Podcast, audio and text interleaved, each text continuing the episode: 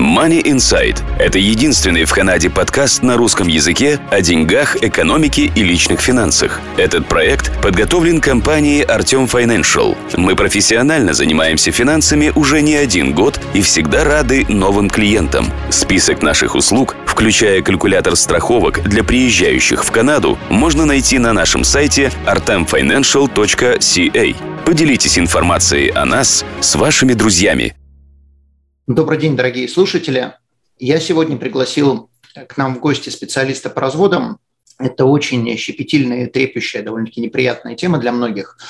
Э, тем не менее, желательно ответить на ваши вопросы по поводу разводов не у адвокатов, а у специалистов, которые занимаются разводами и которые могут вам помочь это, помочь это сделать эту операцию, скажем так, намного более дешевым способом, при условии, что вы готовы развестись или разойтись со своим супругом при обоюдных согласиях. То есть если у вас нету каких-то э, ссор, вы не хотите друг друга видеть, вы можете это сделать обоюдно, и для этого существуют такие специалисты, как Татьяна.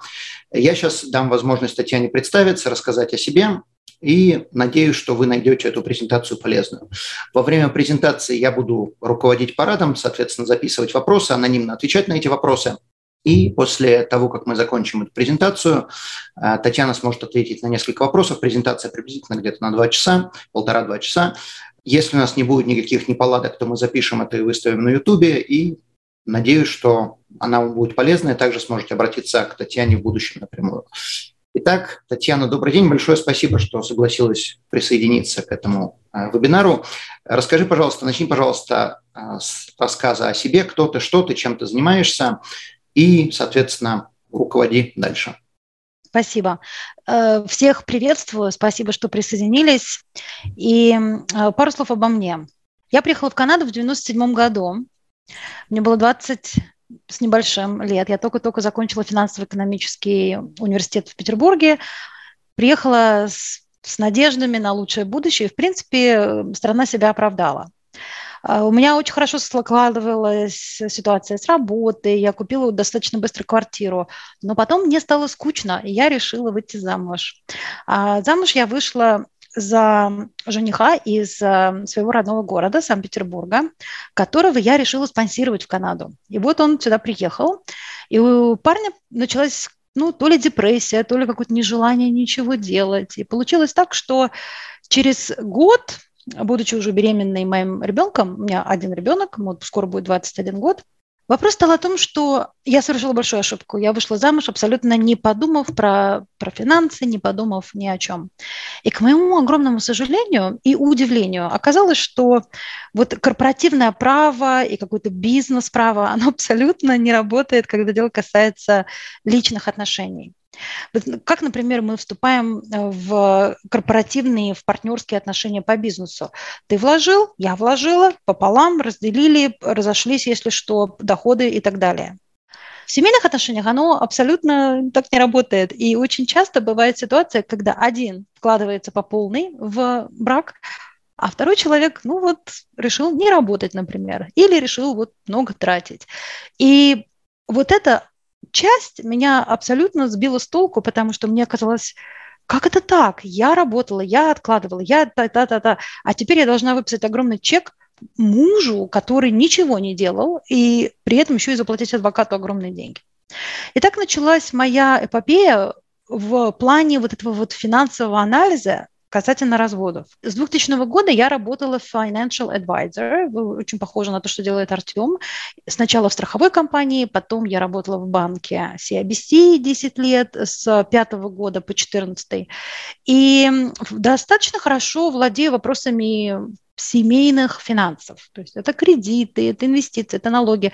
Но не на уровне, как я говорю, кардиолога, когда это вот какие-то очень-очень сложные вещи, например, торговля акциями или деривативами, нет. А вот на уровне семейного врача. То есть все по чуть-чуть, но достаточно для того, чтобы вести портфолио в банке. В 2014 году я ушла из банка, мне надоело работать на большую компанию, которая говорит мне, что делать. Потом я уже сама стала взрослой девочкой.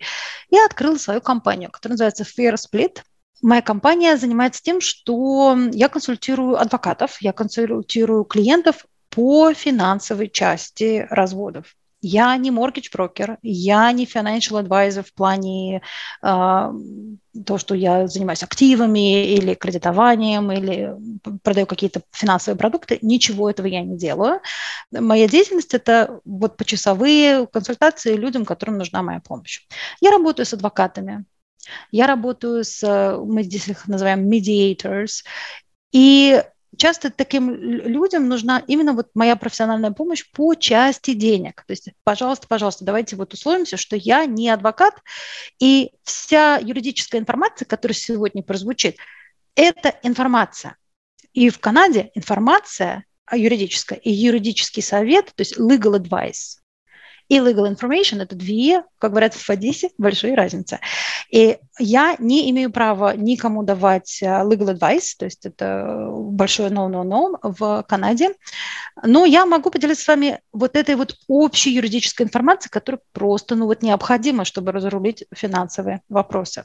Так как аудитория у нас сегодня русскоговорящая, я вот сидела, готовилась сегодня и подумала, я не только хочу рассказать о финансовых ошибках как таковых, у меня их пять для, на сегодня. На самом деле их 500, но я их так в категории э, распределила. Я хочу поделиться с вами мифами о разводе. Я их называю мифы Древней Греции. Это мифы, которые несмотря на то, что у меня, например, было высшее образование, моя сестра жила в то время уже за границей несколько лет, я закончила английскую школу, мне казалось, я такая умная-преумная. Но, тем не менее, вот эти вот мифы, которые сложились чуть ли еще не сравнивая детство, может быть, даже на уровне генокода, они мне очень сильно помешали и стоили денег. Поэтому мне показалось, что в рамках сегодняшней вот такой программы давайте-ка я с вами поделюсь вот этими мифами, которые приезжающие сюда иммигранты, особенно из постсоветского пространства, руководствуются. И как результат это стоит денег. Окей, поехали адженда, как мы здесь говорим, или расписание нашей программы будет вот примерно таким. Сначала мы поговорим вот про эти заблуждения. Они в основном касаются русских людей или русскоговорящих людей. Потом я вам покажу пять основных финансовых ошибок, очень конкретных, очень просто избегаемых. Затем мы перейдем к вопросам и ответам. И те, кто присоединился к нам позже, пожалуйста, пожалуйста, присылайте свои вопросы, может быть, Артему напрямую, а потом э, Артем поможет мне сгенерировать вот э, серию этих вопросов-ответов, и мы к ним перейдем после презентации. Опять же, если какой-то вот вопрос интересный, который Артем посчитает э, прервать презентацию, то, пожалуйста, я с удовольствием отвечу, мы сделаем это более интерактивно.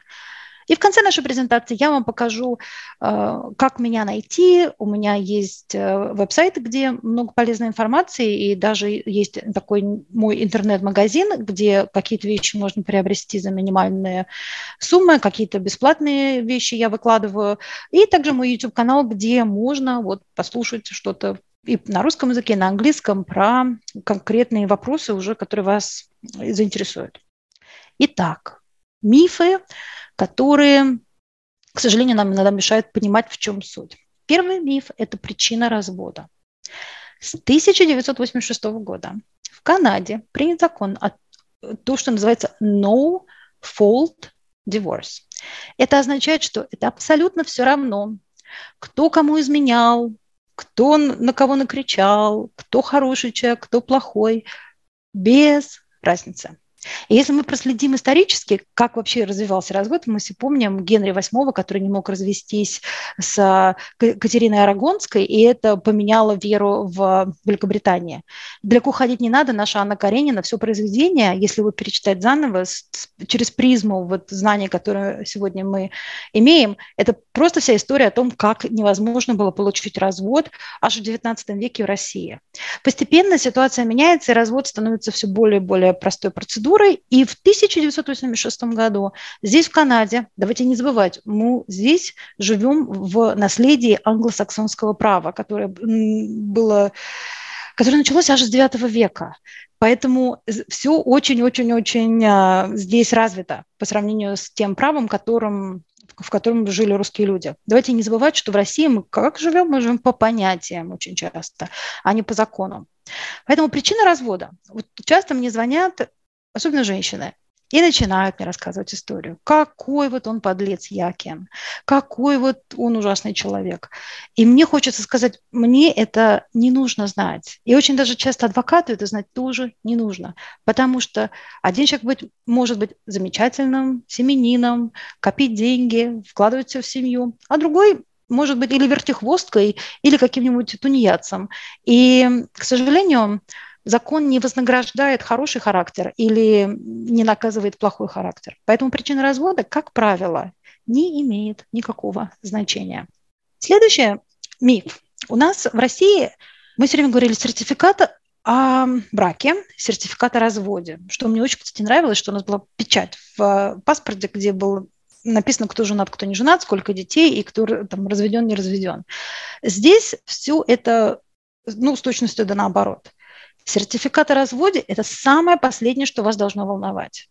Потому что прежде чем войти в эту фазу такую символическую, получить этот сначала су, судья дает резолюцию, потом он ее подтверждает, эту резолюцию. Я не адвокат, ни, нюансы не буду вам перечислять, но вот это вот символический decree of divorce или certificate of divorce нужен только тогда, когда вы собрались заново выходить замуж или жениться, потому что ваш статус должен перейти из замужнего человека в незамужнего. Соответственно, вам нужен этот развод. Я хочу сказать, что я сама лично 15 лет жила великолепно без этого сертификата, но когда собралась выходить замуж, то, конечно, пришлось его получить для того, чтобы оформить уже новые отношения.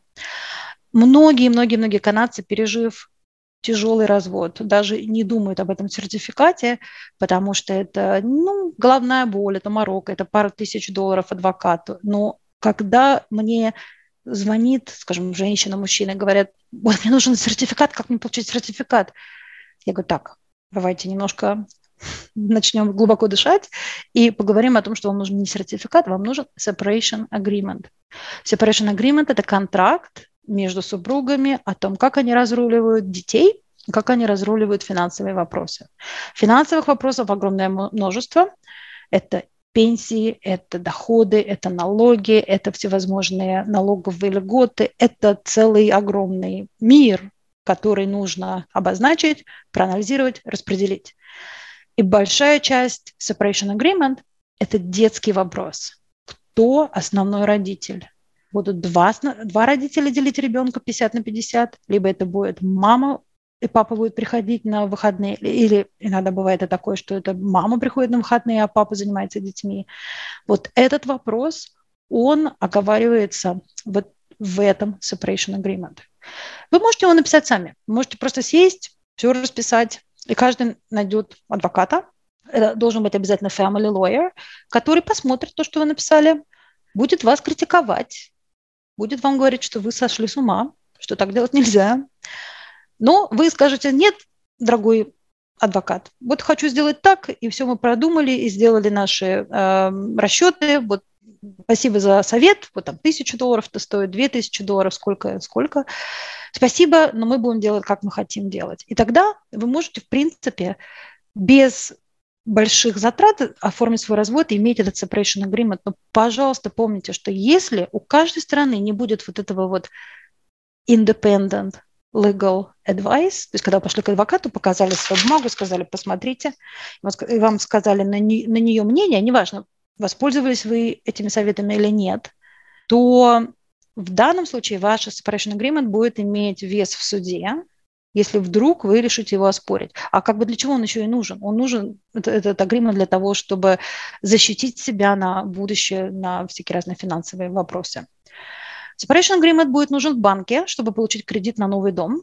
Separation agreement будет, скорее всего, нужно показать налоговый, чтобы закрепить ваш налоговый статус определенным образом, чтобы получать какие-то детские деньги, как, как их в России тут у нас в русской комьюнити называют детские деньги, но это child tax benefit, чтобы пользоваться определенными налоговыми льготами по списанию определенных затрат, даже в школе могут потребовать separation agreement, можно ли ребенка забирать в такое-то время. То есть этот документ, ну, я бы сказала, что без него не обойтись. Естественно, никто не может вам вывернуть руки и заставить его сделать, но жизнь будет без него очень сложной.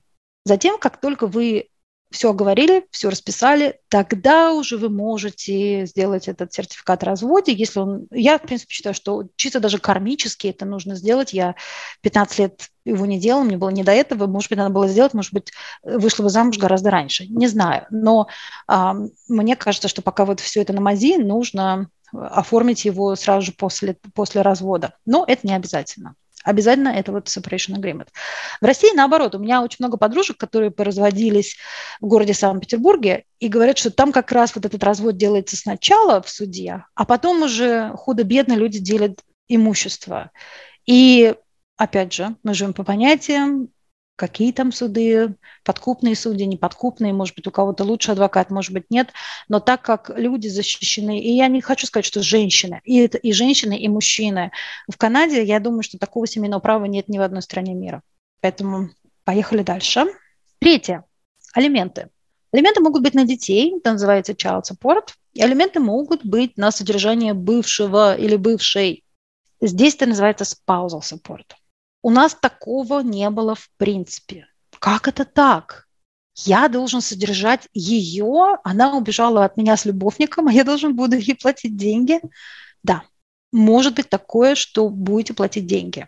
Что, что тут важно понимать? Что алименты, ну, это по-английски будет alimony, мы уже даже не используем это слово больше, child support, не подлежит особому а, обсуждению ребенок, доказано, что это ребенок биологически ваш, даже если это был какой-то короткосрочный секс, и кто-то забеременел, будете платить элементы минимум до 18 лет, а может быть и больше, пока ребенок ваш биологически не закончит университет или колледж.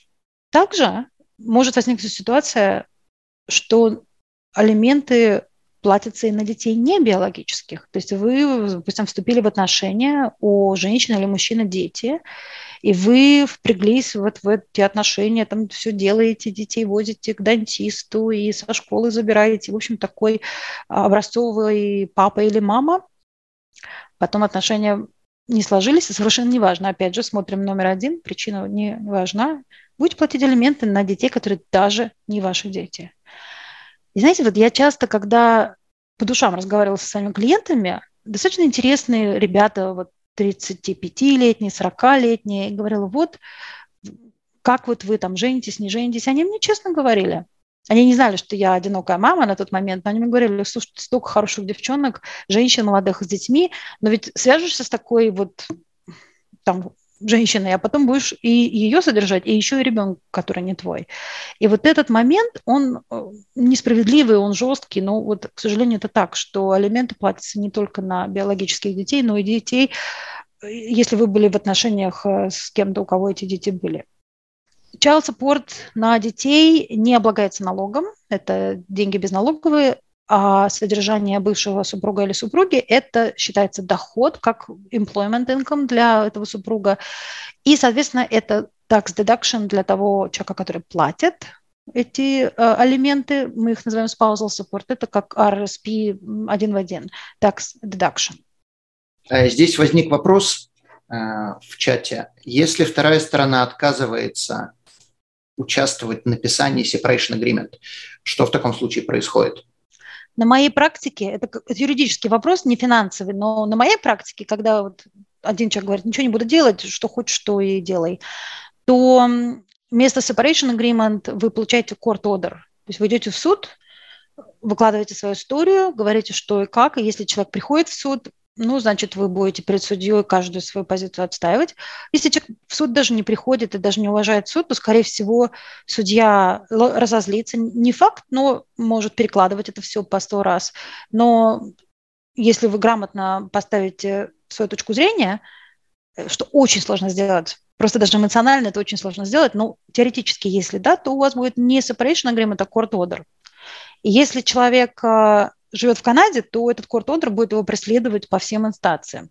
Если он уедет в Украину, в Россию или куда-то еще, то скорее всего, что вы останетесь ни с чем.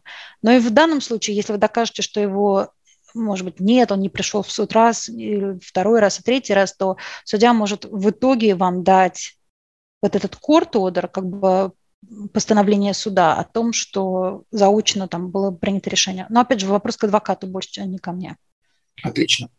У меня был случай со мной лично, когда я пыталась сделать небольшую финансовую операцию, и мой вот этот бывший муж, которого я спонсировала на свою голову из России, просто вот, ну, ну не оперировался никак. Это была сумасшедшая головная боль, и в конце концов судья просто принял постановление, независимо от того, есть он или нет. Но это, это проблема.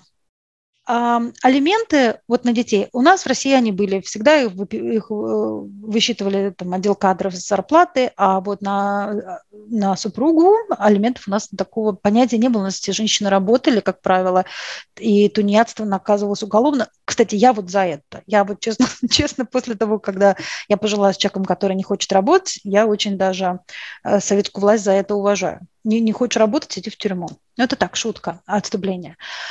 Так, а, что у нас дальше? Миф право собственности. Значит, право собственности – это у вас есть деньги, накопления, RSP, TFSA, вот все наши эти э, всевозможные аккаунты. Что интересно, в России, если собственность записана на мужа, то она при разводе вот остается мужу.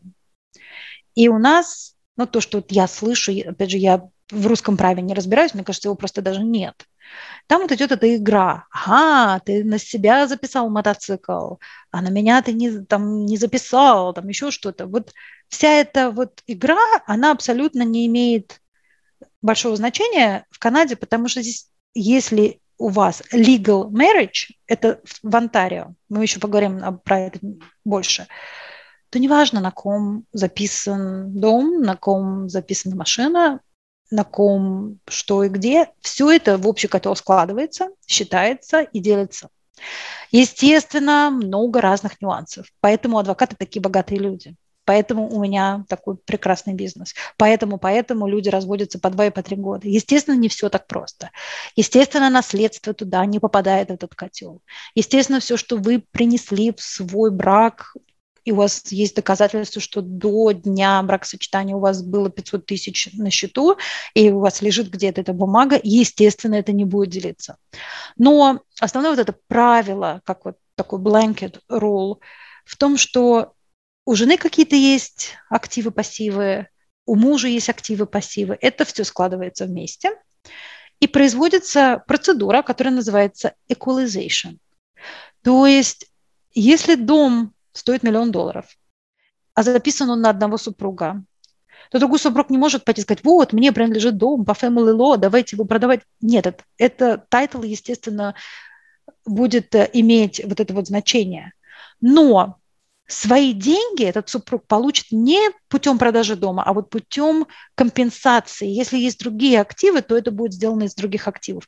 Если других активов нет, то э, судья или в separation agreement будет, либо судья сделает court order, либо в separation agreement будет прописано, что дом продается, деньги делятся. Но не как деньги между владельцами, а один супруг получает деньги и платит вот это то, что называется equalization. И вот это очень трудно понять, что в принципе то на то и выходит, вы свои деньги получаете, но есть нюансы, что все-таки право собственности на конкретный актив, он ликвидируется, происходят все эти взаимозачеты, а потом из этой вот суммы выплачивается, ну, как бы как компенсация что-то, хотя, дурацкое слово, больше как вот ну, equalization. Эквивалент, скажем так, эквивалент, да. денежный эквивалент. Денежный эквивалент. Я заранее хочу попросить э, прощения за использование русских и английских слов. Я всячески пытаюсь э, а, этого избегать, но у нас с вами не литературная лекция, а лекция такая денежная, поэтому некоторые вещи, ну просто ну, нельзя говорить по-русски, вы просто не поймете, как они вписываются в нашу систему здесь. Поэтому будем говорить separation agreement, будем говорить equalization, потому что э, если эта терминология на слуху, вам будет легче ориентироваться дальше, когда вы будете своим вопросом дальше заниматься. У меня вопрос возник. Если ты сказала, что если человеку, предположим, было 500 тысяч там записано до женитьбы, то это остаются его деньги. А если, предположим, был какой-то актив записан до женитьбы, э, там тот же самый банковский счет или какая-то недвижимость, и э, когда женились, взяли, записали второго человека как joint owner, но при этом этим активом пользовались или не пользовались. Что происходит в случае развода в таком случае? Пользовались, не пользовались, ну, попробуй не попользоваться, 500 тысяч на счету. Но пользовались, не пользовались, Артем, тут важно, какое было состояние этого актива на вот момент date of marriage. Вот прямо вот день в день, ну плюс-минус там неделю можно, мне кажется, скостить там с помощью хорошего адвоката, написать логистику, что там банк был закрыт на, на, на ремонт, ну еще что-нибудь. Но вообще date of marriage, если этот актив был на одного супруга, то это считается date of marriage property. Но, например, если этот актив, ну, скажем, девушка красивая, эффектная, закружила голову пожилому мужчине, который говорит, дорогая, я так тебя люблю, вот тебе 500 тысяч, там, распоряжайся как, как хочешь. То есть он, в принципе, сделал подарок. И он может это оспаривать, он может сказать, это вообще-то мои были деньги, и вот тут они будут э, на 500 тысяч, они натратят с адвокатами расходов, решать, его это деньги были или ее. Но ответить на этот вопрос вот однозначно нельзя. Почему? Я сейчас об этом буду говорить в пятом пункте. А, но основное правило, начальное правило, все, что у вас находится на дату бракосочетания. Если вы потом сделали этот актив joint, то, скорее всего, вот адвокатов, с которых я знаю, ну и что, что сделали? Ну, так удобнее пользоваться счетом. Так удобно сделать, если вдруг один человек попал в больницу или, не дай бог, умер. То, то есть это, в этом есть какая-то логика. Но логика, если эти деньги принадлежали человеку до свадьбы, и они не как вот в случае с пожилым дяденькой, который красотке деньги подарил, а, ну, а явно, что они пришли из другой семьи, вот к ней каким-то там, может, заработанное или наследство, то это будет э, вычитаться из, из расчета. Ну, при условии, что есть из чего вычитать. Если вот э, тот же самый пример, но не с, э, с банковским счетом, а с домом. С домом это катастрофа. В котором живут. Дом – это катастрофа. И по поводу дома можно сделать отдельную сессию на два часа. Это то, что меня привело в этот бизнес, что вот логика, что все, что ты приносишь в отношения, вычитается, при условии, что у тебя есть подтверждение, при условии, что это было на момент э, брака, кроме дома. Кроме дома, который был, например, 1, 2, 3 Альберта-стрит. И вот если люди на момент date of separation в этом же доме живут, то человек, который этот дом принес в отношения, теряет вот эту возможность сохранить то, что с чем он пришел. Да, вот такое, вот такое правило. И из-за этого правила я в этом бизнесе сегодня, потому что для меня это был полным шоком, что я работала, я все делала, я все та-та-та-та, а тут я развожусь и должна что? Отдать, ну, на тот момент это был 2005 год, это были другие деньги совсем, но все равно 50 тысяч выписала чек как миленькая. Вот так. Ну, то есть да. Э, ты имеешь в виду э, не дом отдать, а просто отдать как бы стоимость половины этого дома. Ну да, да. И если, например, это был бы другой дом, ну, например, люди поженились, а в процессе они там продали его, переехали в другое место, или у меня была ситуация, абсолютно, ну ладно, про вот ситуацию, что продали дом, то в этом случае человек, когда делит, он вот equity, которую он или она привнесли в отношения, она будет вычитаться из общего котла и делиться уже за минусом вот этого компонента. То есть а, у меня был случай, когда двое людей уже в, ну, в таком возрасте, не, не пожилые, но в, им было по 45, по 46 лет. У нее был дом, и у него был дом. И они влюбились, все замечательно, поженились, и стали жить в его доме, а ее дом они сдавали. Это был просто, ну просто был, было что-то что невозможное, потому что она свой дом смогла вычесть из дележа, потому что в нем они не жили а там было плюс-минус 250 тысяч долларов. А он нет, потому что это был дом, в котором он жил дома, до бракосочетания, и на момент расставания это был тот же самый дом. Они принесли общий, примерно, ну, плюс-минус, может быть, 5 тысяч одинаковую сумму, но он потерял эти деньги, разделив с ней пополам, а она нет, потому что она сдала свой дом. Поэтому девушки, молодые люди, если у вас будет такая ситуация, имейте в виду, что это может э, сыграть огромную роль. А как этого тогда избежать? Я не знаю, будешь ли ты затрагивать дальше в презентации. Ну, я только что сказала, что просто знать правила, и в зависимости от ситуации, у чей дом, вообще, если жить по-честному, все делать правильно, вот, вот если бы real estate не брали 5% за продажу недвижимости, то, как мне кажется, правильно, вот когда вторые браки уже, просто каждый продает свою недвижимость, получает деньги, uh-huh. и люди покупают вместе дом. И тогда зафиксирован стоимость одного, не надо оспаривать, было это 200 тысяч или 300 тысяч или это было что, потому что цена продажи есть, вот она и есть, и тут не поспоришь. И новый дом, новые отношения, новая энергия. Вот это идеальный вариант, но так редко бывает. А когда вариант по-другому, вот у меня в данном случае это мой дом, и я вышла замуж, и мой муж, у нас marriage контракт на этот случай. Интересная у нас беседа. Мы еще только про мифы, а мы даже в ошибки еще не вошли. Окей, значит, право собственности. Вот эти вот вещи, Артем, шикарные вопросы абсолютно задает, но это э, очень даже часто адвокат за час это не объяснит. То есть это такой момент, который просто надо взять на карандаш, что не вся собственность вот подлежит такому вычитанию. Дом, в котором вы жили на момент бракосочетания и на момент, если это тот же самый дом, то вот, к сожалению, такая вот, такое есть правило. Но тут, опять же, давайте про мифы, про логику. Логика такая, что вот я себе, себе, себе, м-м, не будет это работать. С элементами совсем другая ситуация. С элементами люди могут быть legally married или быть в гражданском браке, алименты, алименты могут возникнуть независимо от того, как брак зарегистрирован или нет. То есть гражданские супруги, они имеют те же самые права на алименты, я имею в виду супружеские, детские алименты, э, они, естественно, платятся, как и супруги, которые не зарегистрировали свой брак. То есть это важно знать. И что часто получается, что когда я встречаюсь с русскими эмигрантами, особенно с девушками, женщинами, они считают, что а, здесь гражданский брак – это то же самое, что официально зарегистрированный брак. М-м, нет не то же самое. Он может быть то же самое в каких-то провинциях. Я слышала, что в Бритиш Колумбии сейчас приняли очень либеральное законодательство, что они, в принципе, приравняли common law и legally married spouses. Но в Онтарио это очень даже не, не одно и то же. То есть в плане налогов, в плане списания каких-то tax deductions э, супруги common law признаются. Даже можно записать супруга common law на получения пенсии, скажем, полицейские, учителя, у них у всех шикарные пенсии, они могут вписать э, супруга common law, и для этого не нужно быть married. Но собственность не делится по такому же принципу, как она делится между супругами, у которых официально зарегистрированы отношения.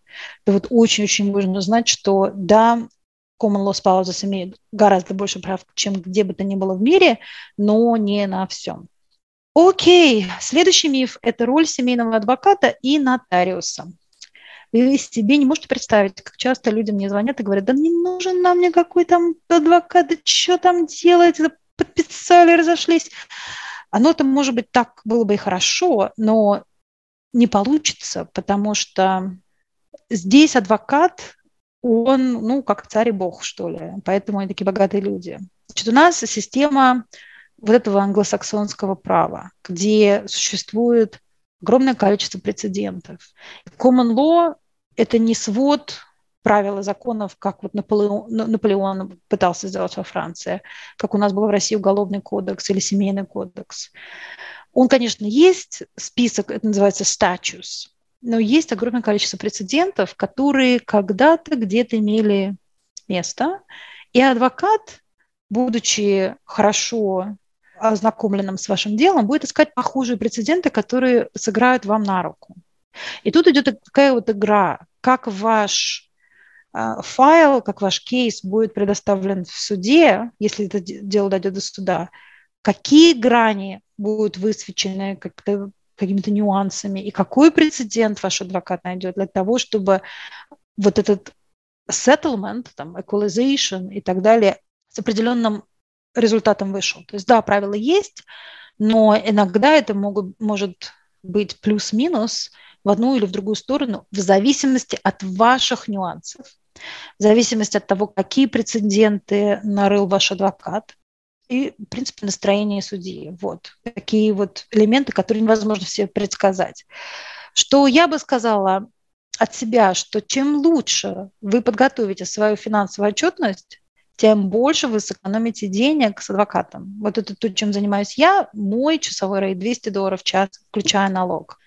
Адвокаты в нашем районе – это 500 долларов плюс налог, то есть это в принципе 600 долларов. И это не, важ... не значит, что финансовая отчетность будет сделана лучше, грамотнее. Нет, это, скорее всего, будет даже сделано хуже, потому что его будут делать его клерки, а адвокат, он как бы мыслит о стратегии, о том, вот, какие можно, активы вывести из-под дележа, если достаточно то, что мы называем здесь evidence.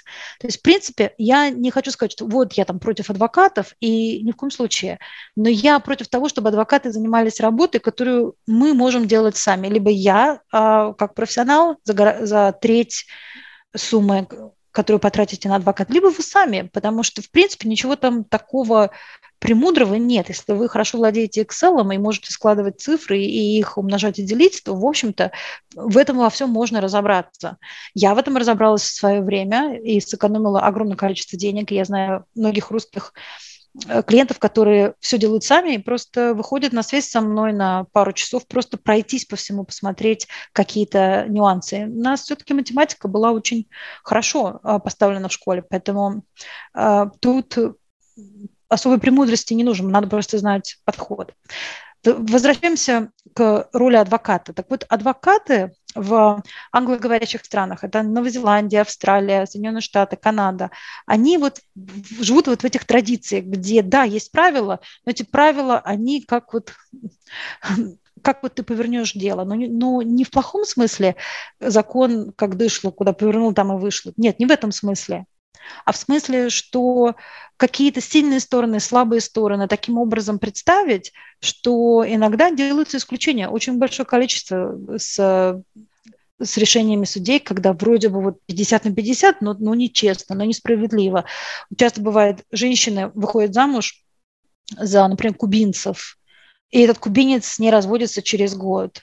А помним, что причину-то развода не нужно доказывать. И ты никому не удержишь, если человек сказал, что он разводится и не хочет с тобой жить, ты ничего не можешь сделать. Ты не можешь сказать, я тебе не дам развод. Это 50-е годы, Италия католическая, а здесь не работает. И в данном случае вот этот дом женщина потеряет, и с помощью колоссальных усилий и расходов можно это все спасти с хорошим адвокатом. Поэтому роль адвоката, она вот именно в этом заключается, в очень тонкой стратегии. И мой вам всем совет, пожалуйста, дайте адвокату уже готовые данные, где вот эту стратегию можно уже как наслойку применить, а не заставлять адвоката слушать сначала историю про то, кто, кто себя плохо вел и кто плохо чего делал, потом считать ваши налоги, потом подсчитывать ваши расходы, и в итоге э, расход на адвоката будет 50 тысяч долларов, и никому от этого хорошо не будет. Я хочу еще как бы вопрос задать и еще короткий комментарий. Ты сказала по поводу несправедливых 50%. Очень часто несправедливые дележ бывает э, в активах, которые будут налогооблагаемы, например, RRSP. То есть 50 тысяч дать человеку выписать чек или 50 тысяч поделить свой RRSP и дать ему 50 тысяч в RRSP – это не те же самые 50 тысяч, потому что одно налогооблагаемо, другое нет. И вопрос у меня, который э, ты говорила, не так сложно это сделать без адвокатов, но вопрос у меня, а как люди будут это делать, если они не знают, то есть как бы сложить, там, вычесть мы можем, но на основании чего мы будем это делать, как это делить поровну. Я еще добавлю к этому вопросу, делить, одно дело делить имущество, а другое дело делить детские деньги, сколько ты мне должен, сколько ты мне не должен, и также делить spousal support, кто кому э, деньги дает. То есть как вот это вот, э, как к этому вопросу подходить. То есть если имущество мы можем поделить по-любому, там 40%, 60%, то детские деньги мы не можем поделить. Э, должно быть как-то по какому-то закону. Ну, а ответить на этот вопрос, э, немножко self-promotion – я вообще сделала курс, который сейчас там 270 долларов стоит на платформе Think Effect, где у меня 23 урока. Вот поступательно, как, какая табличка, какая строчка, что туда вписываем, как, что, зачем. И, в общем-то, любой человек, который пройдет это все, и сделает все упражнения, которые я расписала, там где-то 30-40 минутные видео, их 23. В принципе, может огромно, ну, 1030 себе сэкономить точно.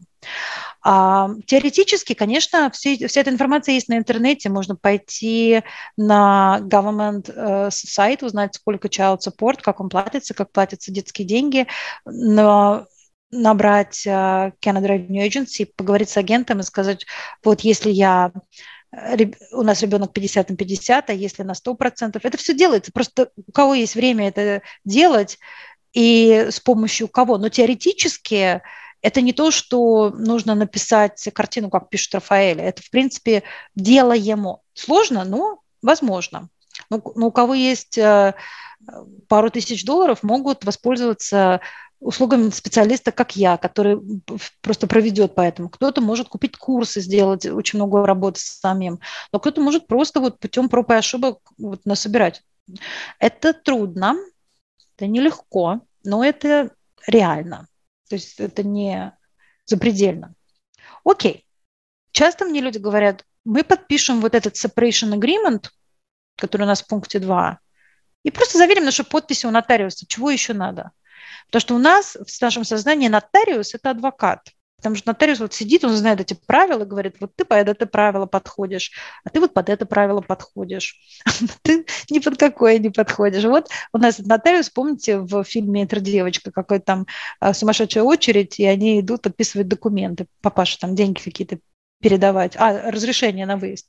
Вот это в нашем сознании это нотариус. Но здесь нотариус – это человек, который говорит, да, это ты, вот это твои, твои права, я вижу, что ты подписываешь, соответственно, это ты. То есть это больше даже как свидетель и человек, который знает, в каком месте ты должен расписаться. И так как он notary public, то его репутация не подлежит сомнению, потому что это либо человек, там, работник суда, либо это какой-то общественный деятель. То есть человек имеет вот этот печать, notary public. То есть он не подлежит никаким никаким сомнениям.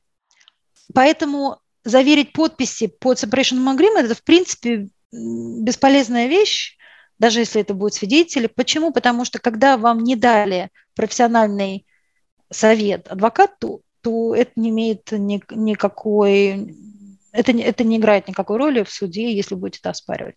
Поэтому не путайте, адвокат – это family lawyer, нотариус – это notary public. В наших системах где у нас очень такой закон сомнительный, это одно и то же лицо, потому что у нас нет прецедентного права в, в Российском кодексе. Вот так. Значит, я прошлась по мифам только. Мы только про мифы закончили. И мне кажется, что если вы переориентируетесь вот с нашей логики постсоветской на логику вот того социального института, в котором мы с вами находимся, то очень многие вещи будут не такими страшными, уже какая-то логика будет вырисовываться. Окей, поехали дальше. Значит, я хочу осветить пять основных финансовых проколов, которые люди делают. Русские, не русские, все-все делают. Русские, кстати, меньше делают, потому что считать умеют. Вот они эти пять. Это расходы на детей, children expenses. Это кредитные разные дела, но в основном связанные, конечно, с моргичем. Это разные манипуляции с RSP, я вам покажу пример, когда просто ну, на ровном месте человек теряет 10 тысяч долларов. Это просто, ну, непростительно, но никак. Четвертое – это определение вот этой даты расставания, то, что мы называем separation date. У нас в Онтарио это колоссально имеет значение. Я знаю, что в Альберте дележ идет не по дате расставания, а по дате, когда вот подписываются бумаги, что представляет собой огромную сложность, потому что постоянно надо переделывать документы. Я не знаю, как вы там все это разруливаете. Но вот дата, когда активы, вот как бы как фотографии запечатлены, и нужно их к чему-то привязать, потому что многие накопления, они плавают. Сегодня такая сумма, завтра такая, надо какую-то день установить, который будет вот этой датой. Что интересно, что налоговая инспекция наша Canada Revenue Agency считает день separation по одной логике, а семейное право по другой. Иногда это совпадает, иногда это нет, поэтому я про, про это вам расскажу. И пятый – это совершенно непростительные проколы со страховкой жизни и со страховкой медицинской, вот, э, э, зубной, зубной dental medical, когда на эмоциях люди отменяют планы, а потом остаются у разбитого корыта. Поехали по, по планам. Значит, детские расходы, кажется, а, детские расходы, чего там? Опять же, наша логика. У нас, а, меня вообще бабушка растила в деревне, мама ни за что не платила. Пионерский лагерь был 7 рублей в месяц. А, что там, а, дом пионеров-школьников, пожалуйста, занимайся чем хочешь, тоже какие-то копейки. Но сегодня вот моему ребенку 21 год, не, он не пошел в университет, он пошел сразу работать, он даже школу не закончил. Видите, какой я родитель. Поэтому я не даю советы, как растить детей, я даю только советы по поводу денег.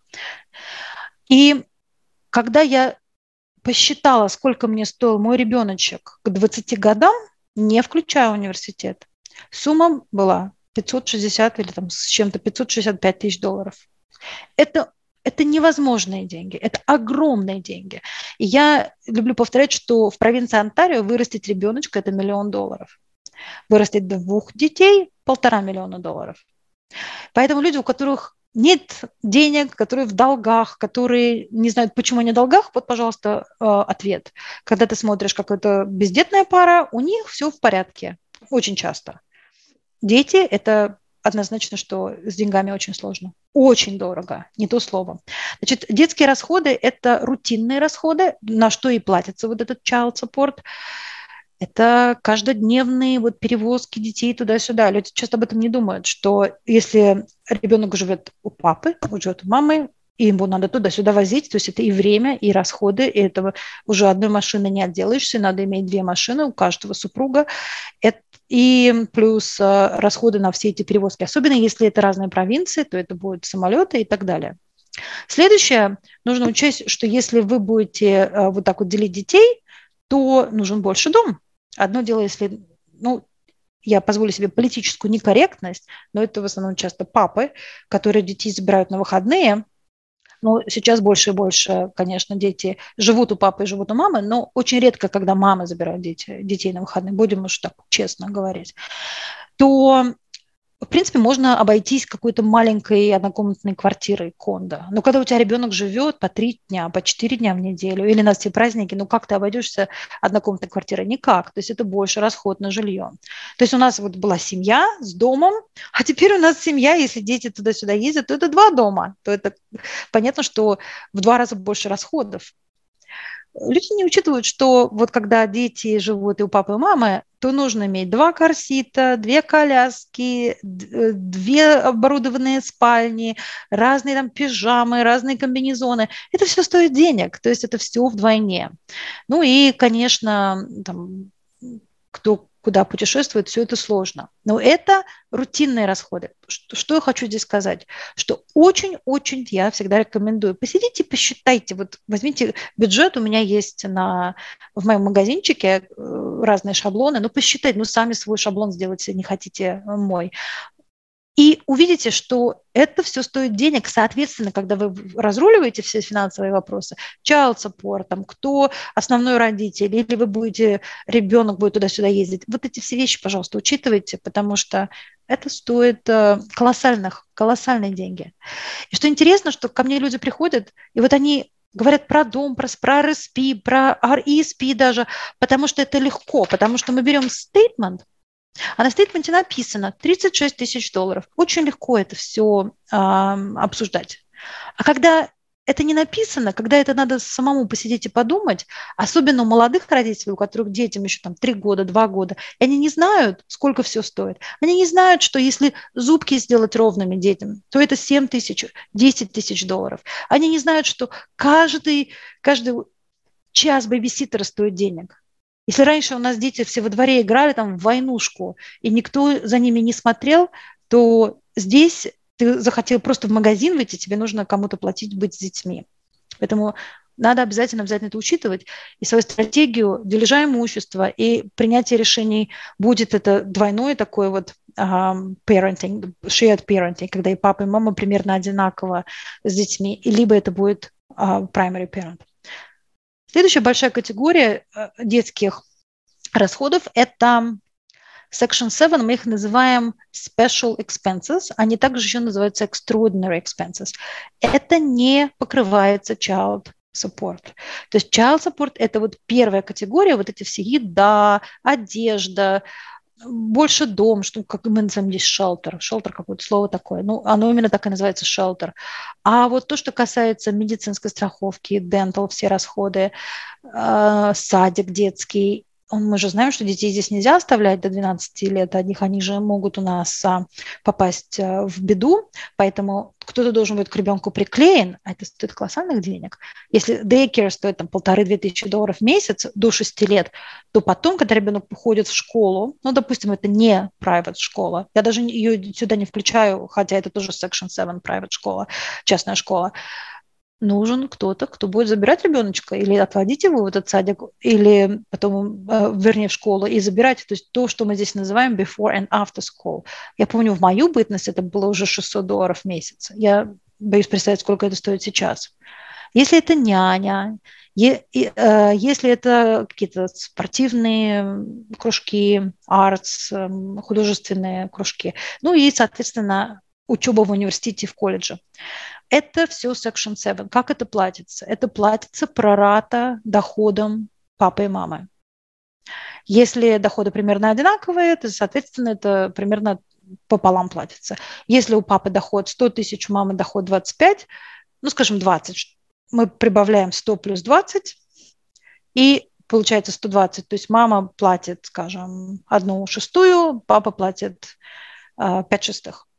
Вот так вот это все э, делается. И я хочу акцентироваться здесь, что это огромные деньги. И когда я вижу людей, которые там вцепились друг другу в горло за 30 тысяч долларов, но забыли вообще посчитать, чего им будет стоить этих детей вырастить, я говорю, что они сумасшедшие, потому что вот на что нужно тратить энергию. Я не говорю, надо вцепляться в горло по этому поводу, но энергию время и свой фокус нужно тратить на то, чтобы определиться, сколько стоит вот, будет вырастить этих детей.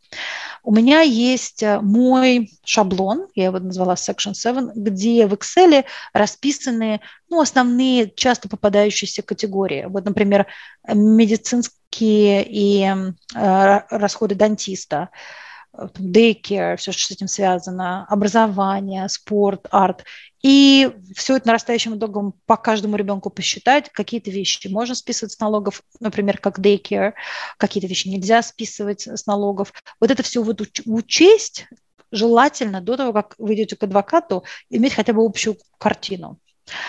А, вот мой шаблон. Сейчас я вам покажу шаблон, который представляет собой часть официальной формы, которую вы можете найти на сайте э, там, судов. Вот она выглядит так. То есть никак. Короткий вопрос. Э, на секундочку вернемся к, к повествованию, когда ты сказала, что мама зарабатывает 20, папа зарабатывает 100, значит, соответственно, папа должен платить 5 шестых, мама должна платить одну шестую. А как это физически происходит? То есть, э, если большую часть времени, предположим, не 50 на 50 кастеди, а большую часть времени ребенок проводит с мамой, и там, на выходные с папой, то мама платит одну шестую физически папе, а папа платит пять шестых физически маме. Тут можно договариваться, Артем.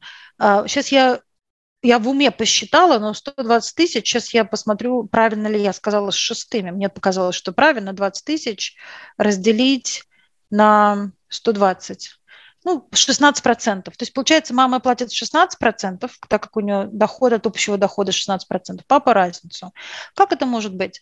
Вот с помощью такого э, шаблона все расходы, они как на лицо. И, например, если общий расход 10 тысяч и 16% от него 1600 долларов, то иногда Родители просто видят, ой, я тогда буду платить вот за эти кружки, потому что это как раз в, общий, в общем итогом бывает 16%. То есть можно сделать так, то есть приравнять какие-то отдельные категории как, вот к этим 16% плюс-минус.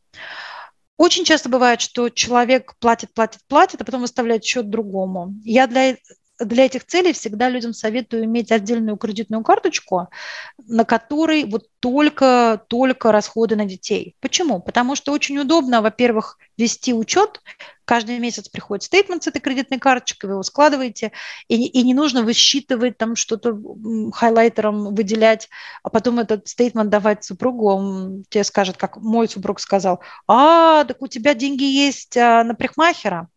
Ну-ну, 250 долларов на какой-то там highlights, ну, не буду тебе ничего платить, потому что ты у нас и так богатая. То есть вот этой ситуации не будет, потому что там никаких личных расходов или не касающихся детей просто не будет. Это так, просто по ходу дела такой совет. И часто бывает, что один платит, а второй другому компенсирует просто даже вот и трансфером. А если это какие-то достаточно предсказуемые расходы, например, вот daycare ребенку два года, понятно, что daycare будет еще четыре года, то каждый месяц а, идет перевод автоматически тому, кто заплатил за вот эту вот, а, за, например, за daycare. Значит, плата идет не по custody. Пожалуйста, пожалуйста, давайте запомним это. Custody, или, как мы говорим, parenting, к этому не имеет отношения. Плата идет как вот мой вот этот а, такой а, шаблончик по прорат доходам. То есть супруг с большим доходом платит основную сумму, супруг с меньшим доходом платит меньше. Custody имеет отношение к child tax benefit. Вот к этому имеет прямое отношение, к, я об этом буду еще говорить. Расходы по Section 7 делятся исходя из зарплат. Deduction делается вот тут тут, ну, ну, мы уже в дебри немножко заходим, но для тех, кто знаком, tax deduction делается, к сожалению, не по оплате, ну, у нас в Онтарио, во всяком случае, а по кастеди. То есть, допустим, папа зарабатывает 300 тысяч долларов, мама не, ничего не зарабатывает, папа плачет все расходы. Но так как папа имеет детей только 50% времени, из того, что он оплачивает, он может списать с налогов только 50%. Я считаю, это очень несправедливо, но государство вот таким образом сделало. Вот тут я справа написано Schedule B. Вот это вот шаблон, это последняя страница формы официальной, форма 13.1, но это, опять же, антарийская форма, которую большинство людей даже и не, не заглядывает туда. Потому что когда рассматриваешь этот документ, там сначала идет доход, потом бюджет, потом все-все-все активы, потом все такие разные ага, наследства, та -та -та там, потом в конце он подписывается вот с, как афидевит с подписью. А самая последняя страница вот эта вот. И я смотрю, ребят, на нее и думаю, это миллионы долларов. И вот эта страница, ну что напишешь на этой странице, особенно у тех, у кого двое, трое, четверо детей. И их еще растить и растить. И за медицину нужно платить, и за образование, и за все, и за все. И это все надо рассчитать и просчитать. И как с такой формой schedule B, что ты туда впишешь. И вот ваш покорный слуга, я, когда была в суде со своим разводом, я так была зафиксирована вот на этих вот деньгах в доме, чтобы мне вытащить то, что я принесла в отношения, что абсолютно каким-то, как ты не подумала, потому что в моей вот голове вот советского ребенка. Ну что дети? Вот ты вот делаешь, живешь свою жизнь, они там где-то бегают, эти дети. В лагерь нас отправляли на три месяца, и, и все. Я не помню, чтобы мы что-то требовали особенного. Как, как, какие там бэбиситеры, какие там няни. Это, ну, я не знаю, у кого это было.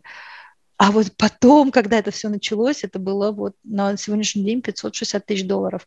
Я даже не поленилась, посчитала, если бы я эти деньги просто инвестировала в какой-то balanced портфолио, ну, скажем, 4,5%, 5% в среднем. У меня бы на сегодняшний день был миллион долларов. Почему я вот и говорю такую цифру, миллионный ребенок? А, он на самом деле по чистым расходам где-то 500-600 тысяч, но если эти деньги инвестировать или не платить моргидж этими деньгами, соответственно, сэкономить процент, то это вот к миллиону и выходит. Не частная школа, никакие верховые езды, никаких уроков по фехтованию. Все очень просто, все очень как типичный средний класс.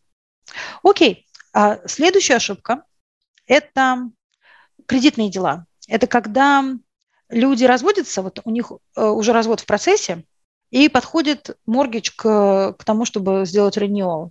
И люди, не думая совершенно, привыкли вот пятилетний лучший рейд, пятилетний лучший рейд, они вот делают renewal на пять лет, а потом дом-то либо надо продавать, либо надо его переоформлять, либо надо его рефинансировать, чтобы выплатить компенсацию. И вот тут начинается драма. А драма в том, что пятилетний рейд, как мы знаем, если вы прерываете моргидж раньше положенного срока, то что вы платите? Платите пеналти.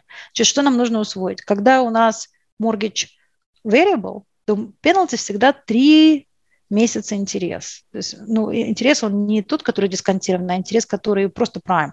Ну, допустим, 3% этот prime. На 3 месяца там это 5 тысяч долларов, 4 тысячи долларов. Тоже неприятно, но не катастрофа, не 40 тысяч, не 56 тысяч. Вот я, отработав в CIBC 50, э, сколько, почти 10 лет, видела пеналти по 50 и по 70 тысяч долларов на большие моргичи.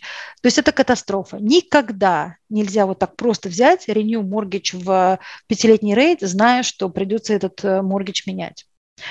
Иногда даже имеет смысл остаться в в открытом моргиче, даже при том, что там очень большой э, процентная ставка, или это все перевести в secured line of credit, когда вы знаете, что вот-вот уже на подходе либо резолюции, вы уже подписываете ваш settlement или separation agreement, или вы продаете дом, потому что, может быть, даже эти переплата интереса за пару месяцев будет стоить свеч, чтобы не платить пеналти 3-5 тысяч долларов, как в variable. Основная такая вот ошибочка, которую элементарно избежать. Следующая вещь – кредитный рейтинг. Я бы на секундочку еще остановился э, и добавил еще короткий комментарий. Э, если люди разводятся, то обычно мы хотим от второго супруга избавиться и кому-то оставить дом – но проблема заключается в том, что очень часто второму супругу мы не можем оставить дом, потому что он не квалифай на этот моргидж.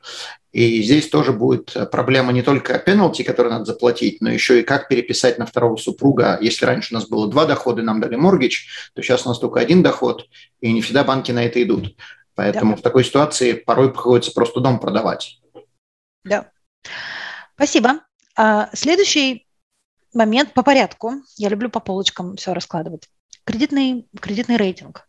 Вот в догонку, что только что сказал Артем, но сразу тоже забегу немножко вперед. Вообще не лишнее, если вы уже надумали развод, как-то там начать общаться либо с моргидж-брокером толковым, либо с банкиром, которого вы знаете, потому что человек не знающий вам в банке скажет, вот будет у вас separation agreement, тогда и приходите. Тогда вот мы знаем ваш доход, сколько будете вы алиментов платить или получать, тогда и приходите. Это вам скажет такой вот junior, junior сотрудник. Поэтому нужно искать того, кто мыслит масштабно, который скажет, ну, допустим, вот элементы такие, вот что мы можем вам предложить с этим? Допустим, элементы вот такие. Поэтому а, не лишним всегда в самом начале процесса уже начать работать вот с таким специалистом. Очень хорошо, если это банковский работник, но, как правило, это будет, скорее всего, моргидж-брокер, который заинтересован заработать свою комиссию и который не будет ограничен одним банком, который скажет там вот нет и все, и хочешь, как, как хочешь, выкручивайся. И в этой ситуации обязательно нужно следить за своим кредитным рейтингом. Я вам просто не могу даже описать вот эту катастрофу, когда люди переживают. Естественно, тут и, э, и гнев, тут и какая-то обида, тут и полное, полное помешательство в голове. Ну как, жена ушла, или там муж бросил, или там кто-то. Э, ну, это шок. Это никогда не простой процесс, что, а, подумаешь, там пошли, что-то там оформили. Нет, это все гораздо сложнее, потому что голова не соображает на 100% вот именно в этот, этот момент, когда она должна на 150 соображать. Вот в этом вся проблема. И очень часто люди, ну, как бы попустительски относятся к своим кредитным обязательствам. Ну, не заплатили 50 долларов в TD-банк. Ну, что там будет с этим TD-банком? Да, подумай. Не подумаешь. Банк спишет эти 50 долларов несчастные, которые, они даже не, поленя, они поленятся вам позвонить, потому что что там 50 долларов, им легче это списать, а у вас будет против вот этой записи в вашем кредитном бюро не R1, а R9 это равно банкротству. И вот из-за этой ерунды, вот этот моргидж, который вы будете планировать получить, даже если у вас будет достаточно денег квалифицироваться, просто, просто может все сорваться вот из-за ерунды. Поэтому блюсти свой кредитный рейтинг как никогда. Чтобы ни одна мелочь не просочилась. Самый простой способ – просто пойти сделать кредитный репорт на себя или с Equifax, или с TransUnion, или где, где хотите его делаете, но чтобы вы видели каждую позицию, и не дай бог вам пропустить один доллар, потому что это может испортить всю вашу оставшуюся жизнь у меня был клиент в CIBC, которому я не могла сделать моргидж из-за того, что он 12 долларов не заплатил Scotiabank за страховку, которую он там платил вот этот payment protector несчастный. Там несколько дней накапали эти деньги, и он не знал, что эта кредитная карточка вообще была открыта. Бред полный. И вот из-за такой ерунды, просто потому что в кредитном бюро место R1, когда у вас все идеально, у вас R9, потому что вам списали 50 долларов. И эти мазурики даже не попытаются вам позвонить, потому что когда вы должны банку миллион долларов, они пришлют вам лимузин и пригласят вас на ланч и обсуд... будут обсуждать, как вы это будете погашать. А когда вы должны банку 50 долларов, вам никто не позвонит, им это просто не нужно. Поэтому кредитный, кредитный рейтинг – это самая основная ошибка, когда люди думают, а, муж всегда платил эту карточку, пусть он и платит. А потом оказывается, что карточка была на вас оформлена, и что вы совместно на вот каком-то конкретном loan или line of credit, что это joint. Поэтому очень-очень-очень важно сделать кредитный репорт и определиться, за какие долги вы лично отвечаете, неважно, кто за что когда платил, и отслеживать это со всей предельной тщательностью, потому что банкам наплевать на ваш family law. Если этот кредит на вас, у вас будет испорчена кредитная история. Потом будете разбираться в судах, кто кому чего будет компенсировать, но самое простое до этого не доводить. Артем? Я еще добавлю, очень часто супруги, в особенности женщины, даже не знают, что они, предположим, записаны как joint owners на какой-нибудь кредитке очень. у мужа, и муж со злости тратит деньги, эту кредитку не оплачивает, жена понятия не имеет, что она вообще на кредитке, э, и она понятия не имеет, что муж ее, или бывший муж, или бывший ушедший муж, э, это сделал, и, соответственно, когда она хочет переделать моргич, думает, что у нее прекрасная кредитная история, оказывается, что у нее одна-две кредитки висела это была мужа, который муж всю жизнь за нее платил, а сейчас вдруг он перестал платить, у нее испорчена кредитная история, и что теперь делать ей? То есть то, что говорила Татьяна, да, обращайте внимание. Хороший. Знаете, вот так немножко отступим, такую веселую историю вам расскажу, ну или не очень веселую. У меня был случай, когда жена, они поделили машины, забыла транспондер на наш платный хайвей в Онтарио. И честным образом никто не знал, что он был в машине в в этом, в барда... мы называем это бардачок, glove compartment, бардачок, да. И счета приходили постоянно, э, но так как они переехали и продали дом, то счета, видимо, посылались, но возвращались обратно. И там дело дошло до 5000 долларов за этот несчастный хайвей платный. В итоге оказалось, что этот транспондер остался вот каким-то образом в этом бардачке. Слава богу, что они были в неплохих отношениях, и тот, кто ездил заплатил за это. А так могло и не случиться. Но, но это уже такой экстрим случай, когда про транспондеры не забывайте тоже, когда машины отдаете, потому что это, это как кошелек свой забыть с деньгами где-то. А вот кредитный рейтинг, да, это первое, что нужно сделать, это проверить, в каком он у вас состоянии. Потому что, следующий пункт, когда вы приходите к этому вот специалисту по кредитам, то вы знаете, где вы находитесь. Если у вас кредитный рейтинг плохой, то надо, может быть, подумать и посоветоваться, как его можно подправить и исправить. Иногда можно, иногда он плохой совершенно по дурацкой причине. Иногда он плохой, потому что он плохой, потому что там банкротство было или какие-то неоплаченные счета. Но если причина не сильно значительная, и можно исправить, ну, пожалуйста, давайте исправлять это до того, как мы будем переоформлять документы на дом, потому что у вас в запасе есть там 3 месяца, 4 месяца это все исправить. Опять же, вот этот совет, что занимайтесь получением потенциального моргича как можно раньше. Не тогда, когда вы подписали вот этот separation agreement, а как бы параллельно, потому что вы же не знаете, на что соглашаться, на что нет, если вы не знаете, на что вам претендовать. Поэтому вот эти два процесса, они должны идти, как мы здесь говорим, hand to hand. Следующая вещь про кредитом – это эмоции. Очень часто, э, особенно это женщины делают, не хотят продавать дом, потому что столько с ним связано, там детки здесь выросли, здесь вот там отметочки на стене, а вот здесь я подбирала занавески. Это я про себя вам рассказываю, что я упиралась просто ногами и руками, чтобы не продавать дом, потому что мы вот на сетке, нам вот нужен весь этот э, весь этот мир, который мы создали. И вот так вот взять его, разрушить и выкинуть в мебель на помойку, ну, это тяжело сделать. И вот мой совет уже спустя много лет, не, бой, не бойтесь, не бойтесь и не давайте эмоциям над собой контр... Э, право контроля, потому что дом может быть старый, а женщины часто этого не видят. Мы видим совсем другое, я про себя говорю.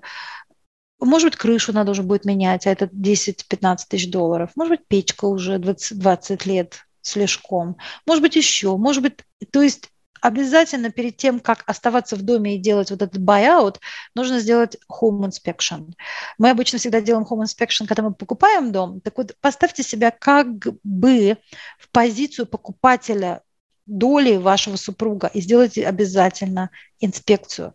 Потому что если в доме уже накопились какие-то ремонты, которые будут стоить десятки, может быть, сотни тысяч долларов – то лучше об этом поговорить вот с помощью такого документа официального, что вот в доме то-то, то-то, то-то не так. И когда вы будете выкупать долю супруга, у вас будет документ сказать, ну вот дом, может быть, и стоит миллион долларов, но вот после того, как мы потратим деньги на вот эти все ремонты. А не так просто, вот я так хочу в этом доме остаться. А, следующий эмоциональный момент насчет дома не бойтесь менять место жительства. Я понимаю, что дети, школа, это все очень важно. И я всегда за то, чтобы дом не продавать и не платить деньги. Но иногда, когда вот ну, других вариантов нет, ну и что? Ну и хорошо. Жить в районе, где все живут парами, и у всех большие красивые дома, и по, два, э, по две шикарных машины на на драйве стоят, но тоже, может быть, не очень хочется. Вот у меня, моя личная история была, что мне пришлось продать дом, заплатить эти деньги этому мужу. И я купила дом в развивающемся маленьком городке э, к западу от Торонто где очень много было вот таких, как я, одиноких мам, и мы сформировали такой шикарный клуб, мы так друг другу помогали целые 10 лет. Кто-то кого-то заберет из садика, кто-то кому-то старый велосипед отдаст. Кто... Мы еще и собирались караоке пели у меня дома, и не надо было ехать никуда, чтобы вина попить. Поэтому иногда вот такие изменения, связанные с местом жительства, могут вас привести на другую тропу жизни, и все это не так и страшно. Так что эмоции, конечно, они а, очень важны, и главное их всегда мухи отдельно, а котлеты отдельно. Эмоции здесь, а денежки здесь. И посчитать рентабельность и финансовую, а, ну, подноготную вот вашего решения, оставить дом или нет, потому что, может быть, он слишком большой, может быть, там счета за отопление сумасшедшие, которые вы даже не представляете какие, может, там бассейн, который вам уже сто лет в обед не нужен. То есть вот эти все нюансики надо учесть. Окей, поехали дальше. Наша любимая тема RRSP.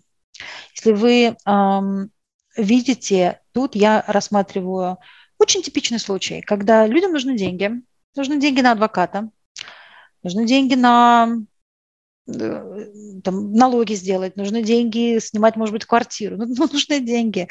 Не надо объяснять, почему, когда расходятся. И Самое лучшее – это всегда эти деньги, естественно, иметь в банке, но у кого они есть в банке, иметь кредитную линию, с которой можно эти деньги снять за какой-то резонный процент. Естественно, если это 3%, это очень хорошо. Если это какая-то unsecured line of credit, 6%, 5%, это, конечно, лучше, чем кредитная карточка. Но ни в коем случае, если есть возможность, не снимайте деньги из ваших RRSP. Умоляю вас. Почему? Значит, э, рассмотрим пример.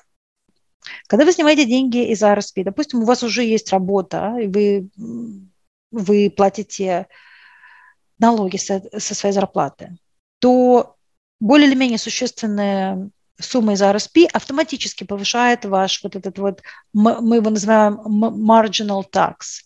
То есть если вы были где-то в районе 30%, то есть эти 30 тысяч, которые я в примере рассматриваю, они вас автоматически переносят вот в гораздо более высокую сетку. И если взять за основу, скажем, там 80 тысяч, то вот эти 30 тысяч вам будет стоить, ну, где-то около 50%. Это, это я ориентируюсь на нашу налоговую сетку в Онтарио. То есть сняли 30, получили 15. Вот. Как бы понятно, что там плюс-минус, но логика такая. И эти денежки вы никогда не получите обратно. Понятно, что если вы вложите в RSP, вы как-то там переиграете это все, но, в принципе, если вы пропустите этот календарный год, все, эти деньги пропали. Следующая вещь, которую многие люди не, не осознают. Вытаскивая деньги из RSP, вы увеличиваете свой доход. Почему вы и заплатили вот эти вот сумасшедшие налоги. И child support и spousal support рассчитываются, исходя из вашей зарплаты за предыдущий год. А обычно берется средняя арифметическая за три года. Почему? Потому что надо бывает больше, чуть-чуть меньше. Но, опять же, тут нюансы. Что получается? Вы сняли вот эти 30 тысяч, и они как бы распределятся на вот эти, на трехлетний average по 10 тысяч за каждый год. И ваш, если адвокат это пропустит и не поймет, что у вас высокий доход не потому, что вы заработали эти деньги, а сняли их из RSP, то ваш child support запросто может быть примерно на 100 долларов больше.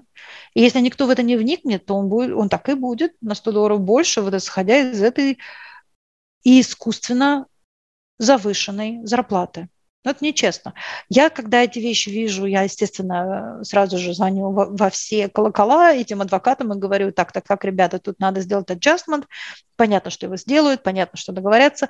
Но если никто не будет вникать в налоговую декларацию, просто посмотрит на...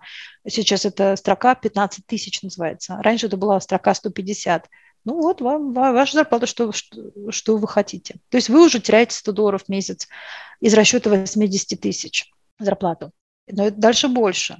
Так как у вас в конкретный год вот ваш доход выше, то приготовьтесь к тому, что вот тот детский child tax benefit, который, кстати, не, не самые последние деньги, как часы приходят каждый месяц, даже если это 200 долларов или 250 долларов, очень-очень даже кстати.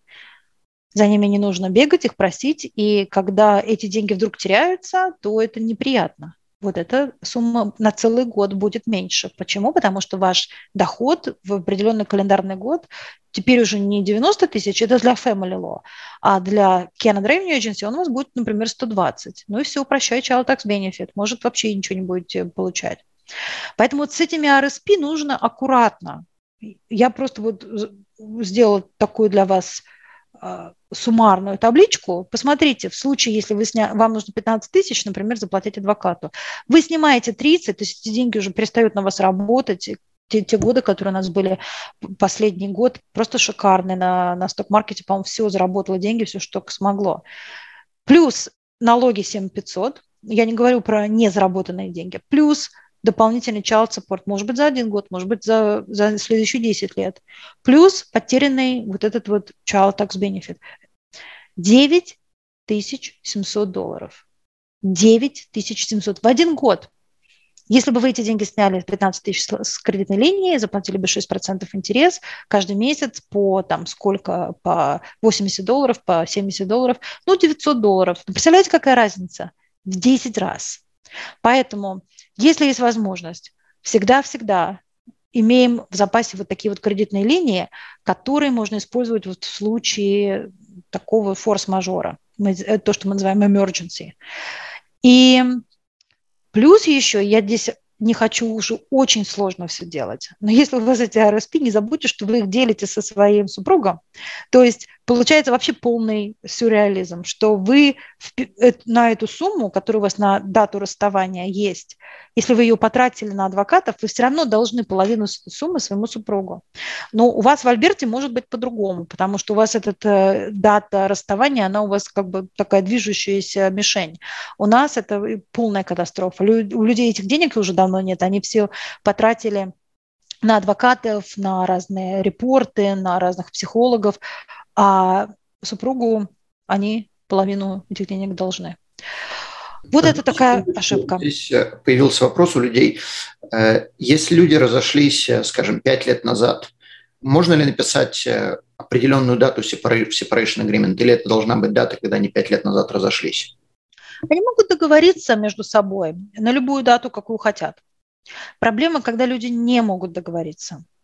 То есть теоретически никто не будет за вами гоняться и говорить, а, не та дата, да, ну вот вы, вы жили вместе.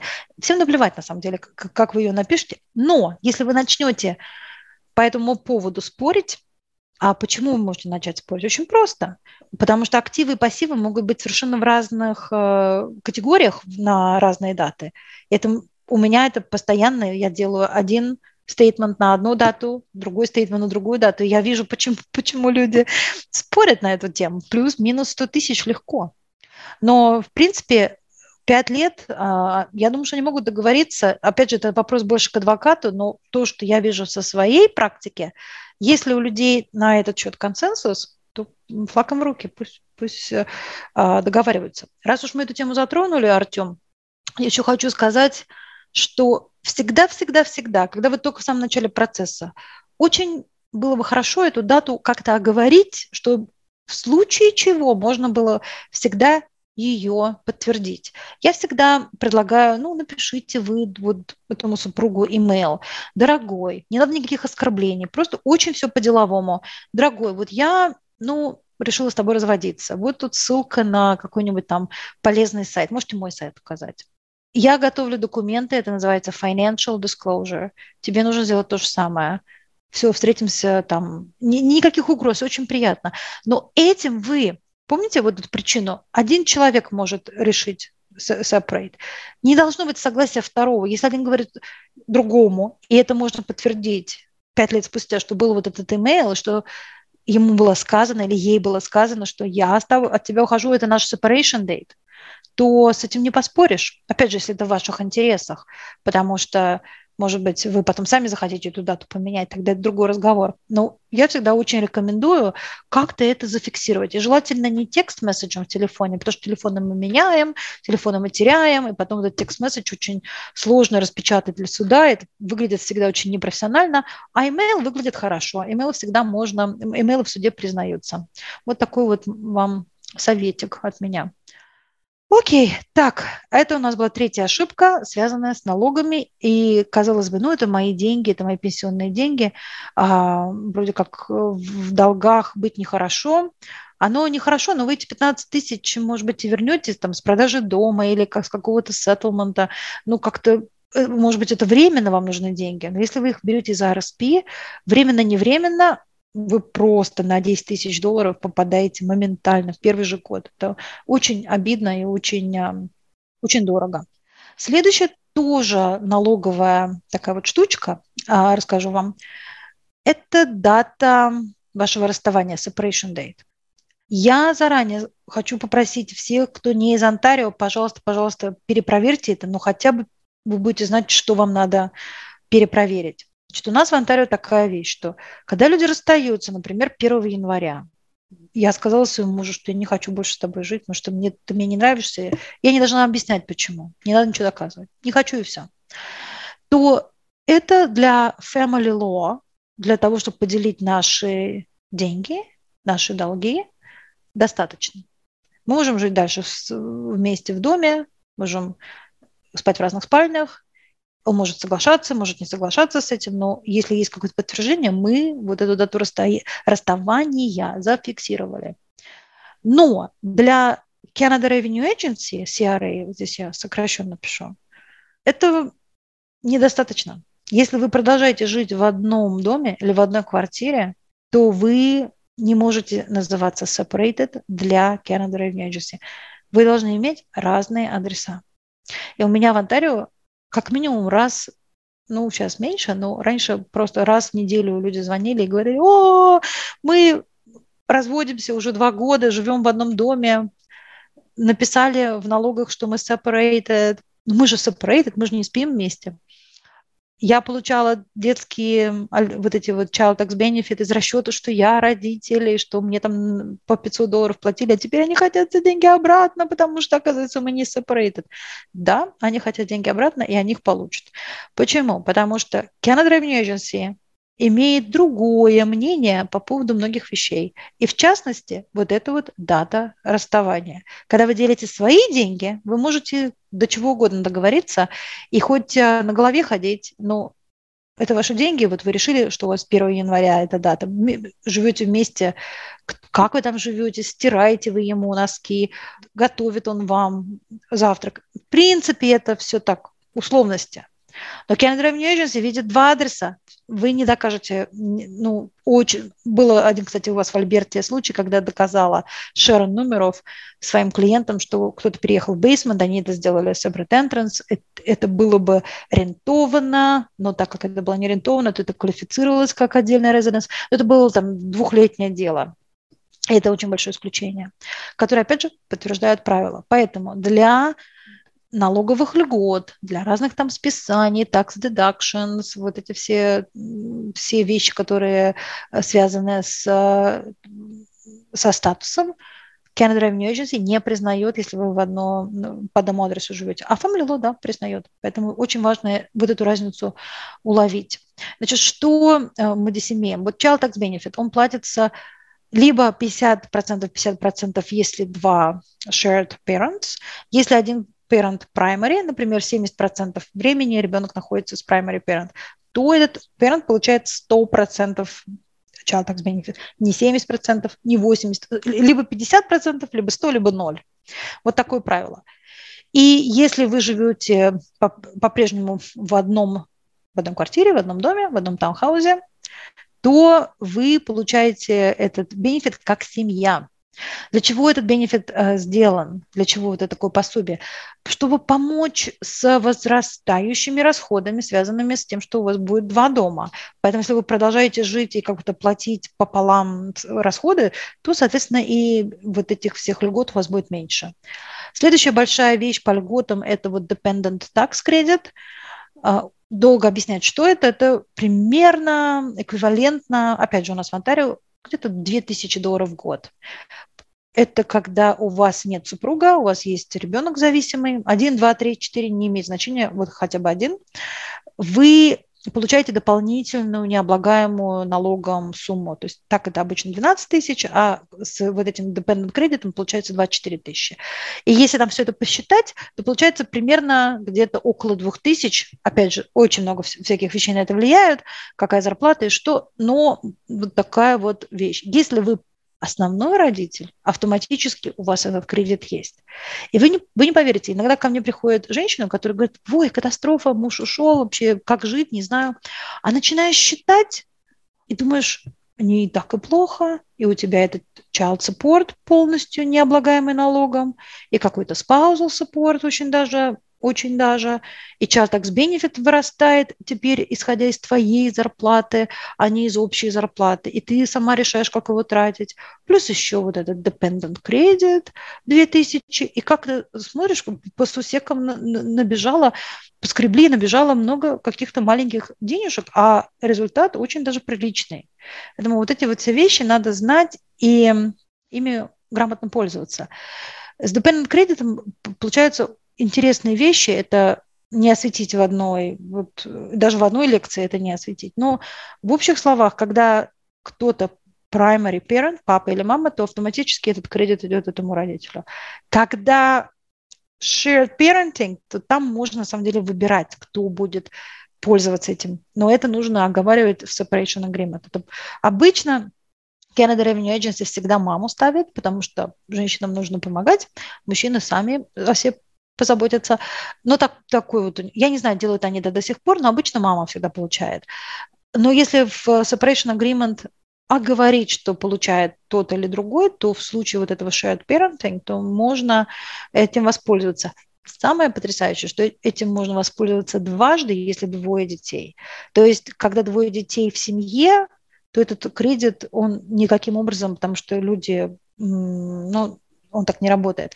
Если два родителя расходятся, и они не сходятся с новыми какими-то партнерами, продолжают жить как single parents, то есть механизм, по которому можно так оформить документы, чтобы и один, и второй получали вот этот вот дополнительный dependent credit, а 2000 в год, если детям всего ничего, там 2-3 года или 5-6 лет, ну-ка умножьте это на 10, это очень даже в копеечку выходит в хорошем смысле, что это большие налоговые послабления. Про Следующая вещь, child care tax deduction, мы уже немножко поговорили, что когда у нас семья, то расходы на садик или расходы на бабиситеров официальные, конечно, подкрепленные, а, подкрепленные документами, списывает всегда тот, у кого меньше зарплата. Это так несправедливо, так, а, потому что там получаются копейки.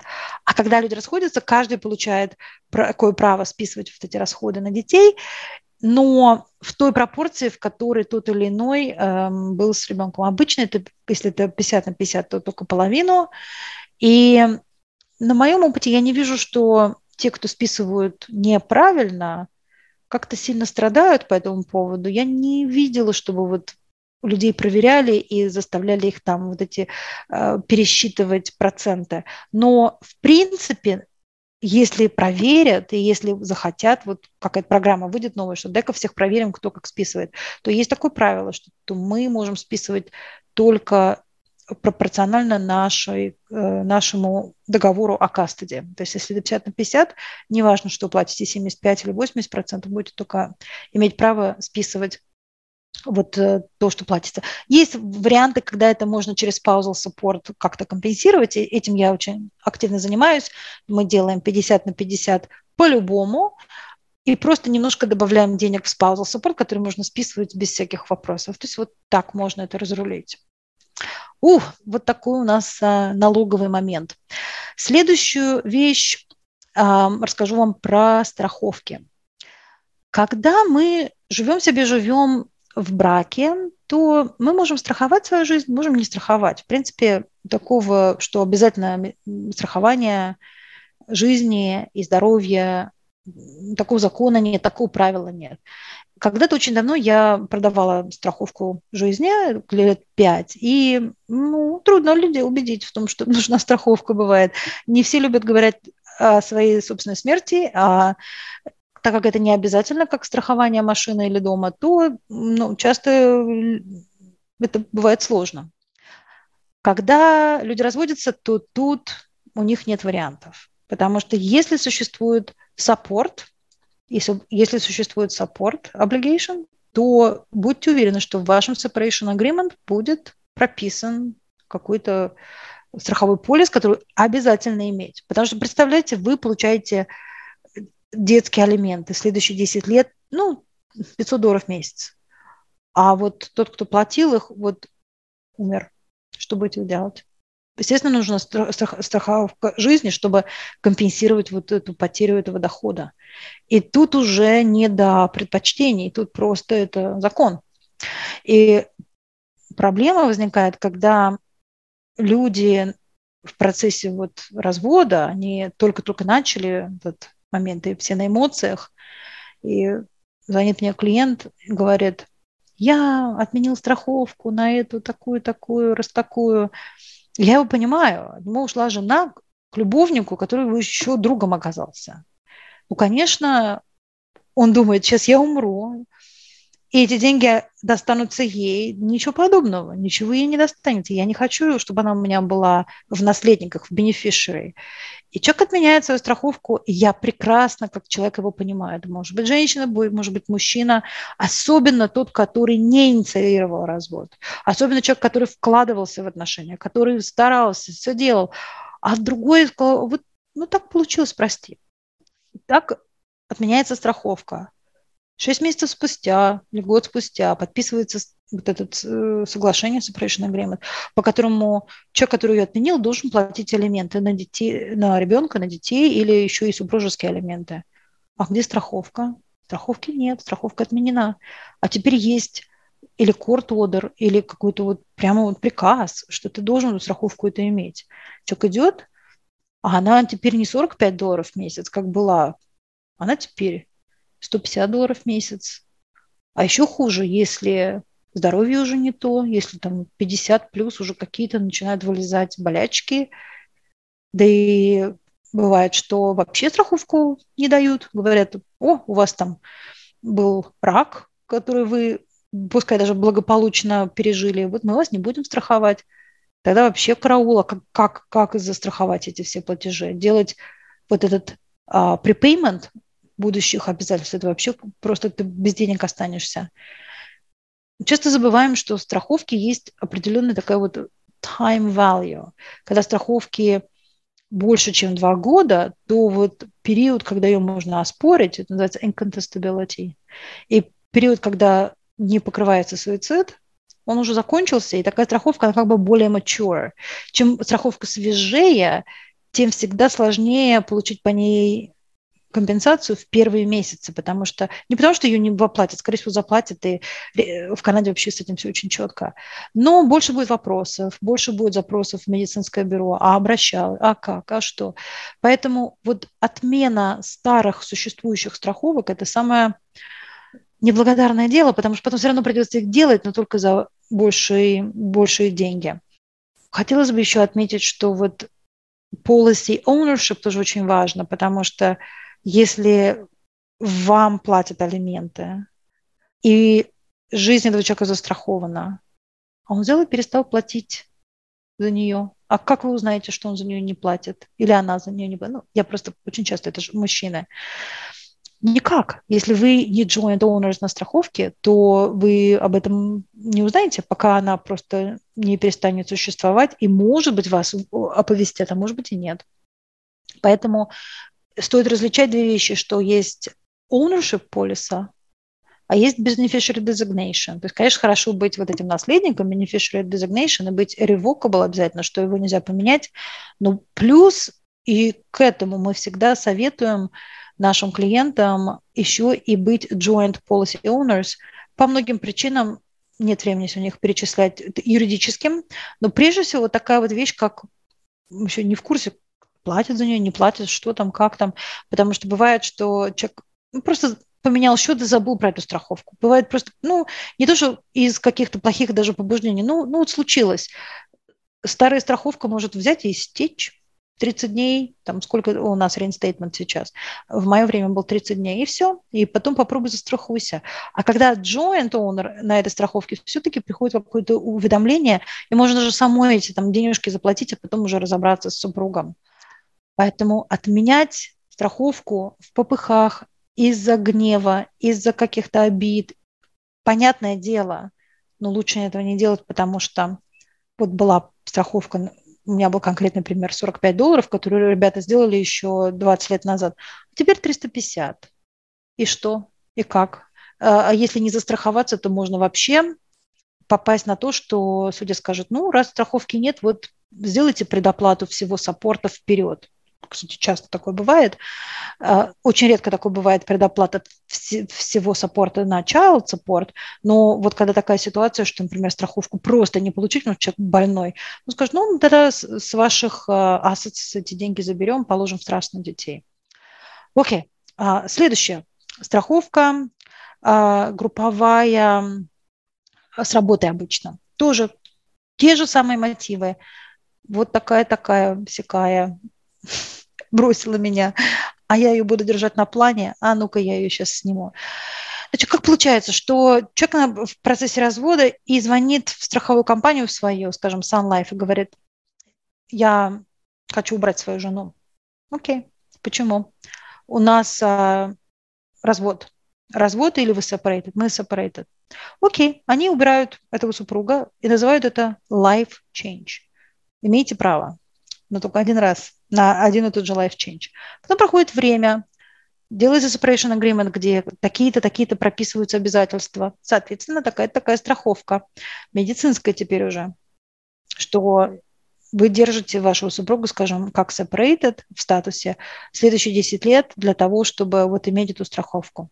А вы уже этого супруга или супругу сняли, звоните опять в компанию, в Sun Life, Говорят, ну что теперь, что в этот раз? Говорите, обратно добавляем. Нет, нельзя добавить обратно. Почему? А только один раз, это, говорит, та же супруга, или это вы уже опять разводитесь, поженились и разводитесь. Нет, это все та же супруга. То, нет, ждите следующего периода re-enrollment, когда мы будем вас re-enroll. Обычно это раз в два года или раз в год происходит. И потом тогда уже в рамках вот этого re-enrollment вы добавите вашу супругу. Я понимаю, что это все, наверное, нудно очень звучит, и, наверное, неинтересно абсолютно и не, не как-то захватывающе. Но когда нужно платить по 500 долларов в месяц теперь за частную страховку, потому что ваш separation agreement требует того, чтобы вы за эту, за эту категорию расходов и несете финансовую ответственность, вот тогда это захватывает очень сильно. Я вам хочу поделиться, что это не шутки, что приходится покупать страховку теперь на вот этого супруга, потому что нужно его содержать, потому что оказалось, что нельзя было его снимать, и надо это все продолжать, продолжать, а можно было обойтись малой кровью, просто держать э, в плане, пока уже не будет вот этого финального развода, уже после него держать нельзя просто по правилам. Вот такие дела. Так что э, ошибки легко избегаемые, но, как вы видите, это десятки тысяч долларов очень-очень просто. Артем, я хочу показать еще одну штуку, которая мне кажется очень интересная. Если у нас есть время, и если есть еще у людей силы. силы. Да. Ну, окей, если это не так много времени займет, э, вопросов пока у меня нету. Отлично, тогда и, у нас деле, еще есть один вопрос, но он останется уже на, на, в конце. А, ну окей, хорошо. А, что я хочу еще показать? Я хочу показать а, такой вот э, пример, как с грамотным подходом можно сэкономить деньги. И даже в каком-то смысле развод использовать в благих целях, что ли. Рассмотрим ситуацию, где можно не просто тупо разделить все активы, все пассивы пополам. Вот 50 на 50 все поделили, раздербанили все, заплатили разные пеналти, разные расходы, разные налоги, просто вот по, по прямой. А можно подумать, а можно все вот расписать, один сделать net worth statement, второй net worth statement, и все это расписать по, по категориям и подумать, что, может быть, можно сделать какие-то такие вот перестановки, которые сэкономят деньги. Я вот хочу показать вам очень типичный случай. Я, я чуть ли не раз в месяц делаю такую транзакцию, эм, считаю ее очень грамотной, очень хорошей. Значит, у нас эм, Мэри и Джон, у них а, дом, и в доме equity 500 тысяч долларов. Может быть, дом стоит миллион долларов, минус 500 тысяч моргидж, вот у них 500 тысяч на двоих. То есть, соответственно, Мэри 250 тысяч и Джон. Скажем, дом у нас joint ownership. И они прекрасно понимают, что если они будут этот дом продавать, то это им войдет в копеечку. И для простого примера я просто взяла 5% а, real estate commission. Конечно, можно договориться 3,5%. И я знаю, вся наша русская комьюнити никогда не платит 5%. Но 3,5% там тоже, плюс HST, это у нас дополнительный налог, плюс там расходы на адвоката, плюс какой-то мувинг. Поэтому я просто для примера показываю 5%. Вот они эти 25 тысяч вынь и положь. Просто вот продать дом. Следующее у Джона есть достаточно серьезные накопления в RRSP. Скажем, там это комбинация разных планов, вот в общей сумме 500 тысяч. Мэри имеет право на нее не по факту владения, а по факту вот этого equalization на 250 тысяч. И очень часто люди просто делают вот этот вот direct трансфер с Джона на Мэри, 250 тысяч, банк оформляет, все очень просто делается, ничего тут такого мудреного нет. А можно сделать по-другому. А можно сделать так, что Джон, например, оставляет себе дом, а дом не продается, просто делается пере, э, это будет assumption mortgage, так как Джон, скажем, зарабатывает деньги, то для него это не будет большой проблемой, он квалифицируется и может остаться с моргичем один на один. Таким образом, они экономят 25 тысяч долларов на дом, что дом остается в семье. При этом Джон соглашается всю сумму своих RSP, не половину, как он должен по правилу перевести, а всю сумму отдать Мэри. Это тоже делается таким вот директ-трансфером. И Важно знать, что не любой аккаунт можно так взять и 100% перевести. Например, пенсионные планы во многих компаниях нельзя перевести. Я знаю, что defined benefit план нельзя перевести 100%. Многие defined contribution нельзя. А вот RSP можно. Это шикарный ход конем. Почему? Потому что если бы Мэри и Джон жили вместе, то никогда бы в жизни Джон не смог бы свои RSP перевести на Мэри в ее более низкую налоговую сетку. Для этого может быть, они разводятся, ну, не знаю, не будем спекулировать. Итак, Мэри получает вот эти деньги, и в ее налоговой сетке, когда она будет их снимать, скажем, в, в будущем, она будет их снимать, ну, скажем, по 5, по 10 тысяч в год. В течение, скажем, там 10-20 лет. И ее вот этот налог чисто вот на это снятие, ну, будет где-то в районе 10, может быть, 15 процентов. Я взяла 12 где-то посередине. Соответственно, за все это время она потратит, э, заплатит налогов 30 тысяч. Джон, в свою очередь, в более высокой налоговой сетке. И когда бы он не снимал эти деньги, даже когда он выйдет на пенсию, так как у него другие там всякие проекты, и он, скорее всего, будет работать на, на этой пенсии, у него будет пенсионный план более щедрый, и его налоговая сетка гораздо выше, и я просто взяла для примера 25%. То есть он на ту же сумму, вот на эти 250 тысяч, которые мы рассматриваем, не 500, а 250, потому что это половина от 500, он заплатит 62 500. И вот такой простой маневр, он в данном случае экономит этой паре в долгосрочной перспективе 32 тысячи с половиной долларов, э, очень часто больше. Есть варианты у меня, когда на одной стороне чуть ли не 50% налоговая ставка, а на другой вообще можно все без налогов вытащить э, в течение там, 5-10 лет. Там вообще эта сумма гораздо больше. Но я так взяла очень умеренно, чтобы не было вопросов, ну как же такой большой экстрим получить. Но очень-очень реальный пример. Вот они, эти 32 тысячи, но это в долгосрочной перспективе, когда-то там в будущем.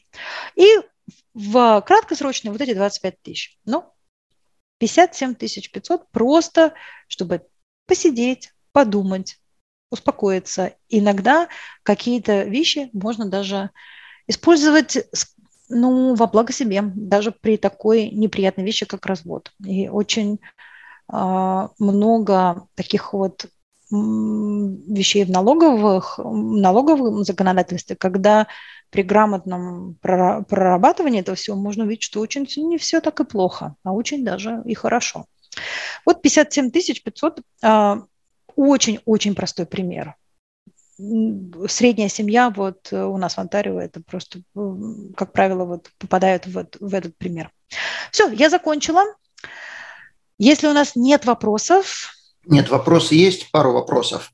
Давайте. Э, скажем так, два человека, не пару вопросов, два человека. Первый вопрос э, по поводу spousal abuse и также вопрос если человек прожил, если супруги прожили вместе или в common law, или э, как супруги э, несколько лет, как будет считаться э, spousal support? Он будет считаться количество лет, сколько лет люди вместе прожили, или он просто будет браться без расчета, сколько они вместе жили? То есть первый человек по поводу spousal abuse написал, и вот если расходятся через несколько лет, как это будет считаться? Okay. Давайте с первым вопросом разберемся. Spousal abuse – вещь неприятная. И spousal abuse может быть и mental, когда человек просто одного гнобит и не знает, что хуже. Уж, может быть, даже лучше и подраться, чем вот так жить. Бывает physical abuse, бывает financial abuse, бывает очень много разных абьюзов. Это первое. Второе, как бы в чем вопрос? Если люди прожили не так долго, скажем, год-два прожили вместе, из-за spousal abuse э, один супруг решил уйти.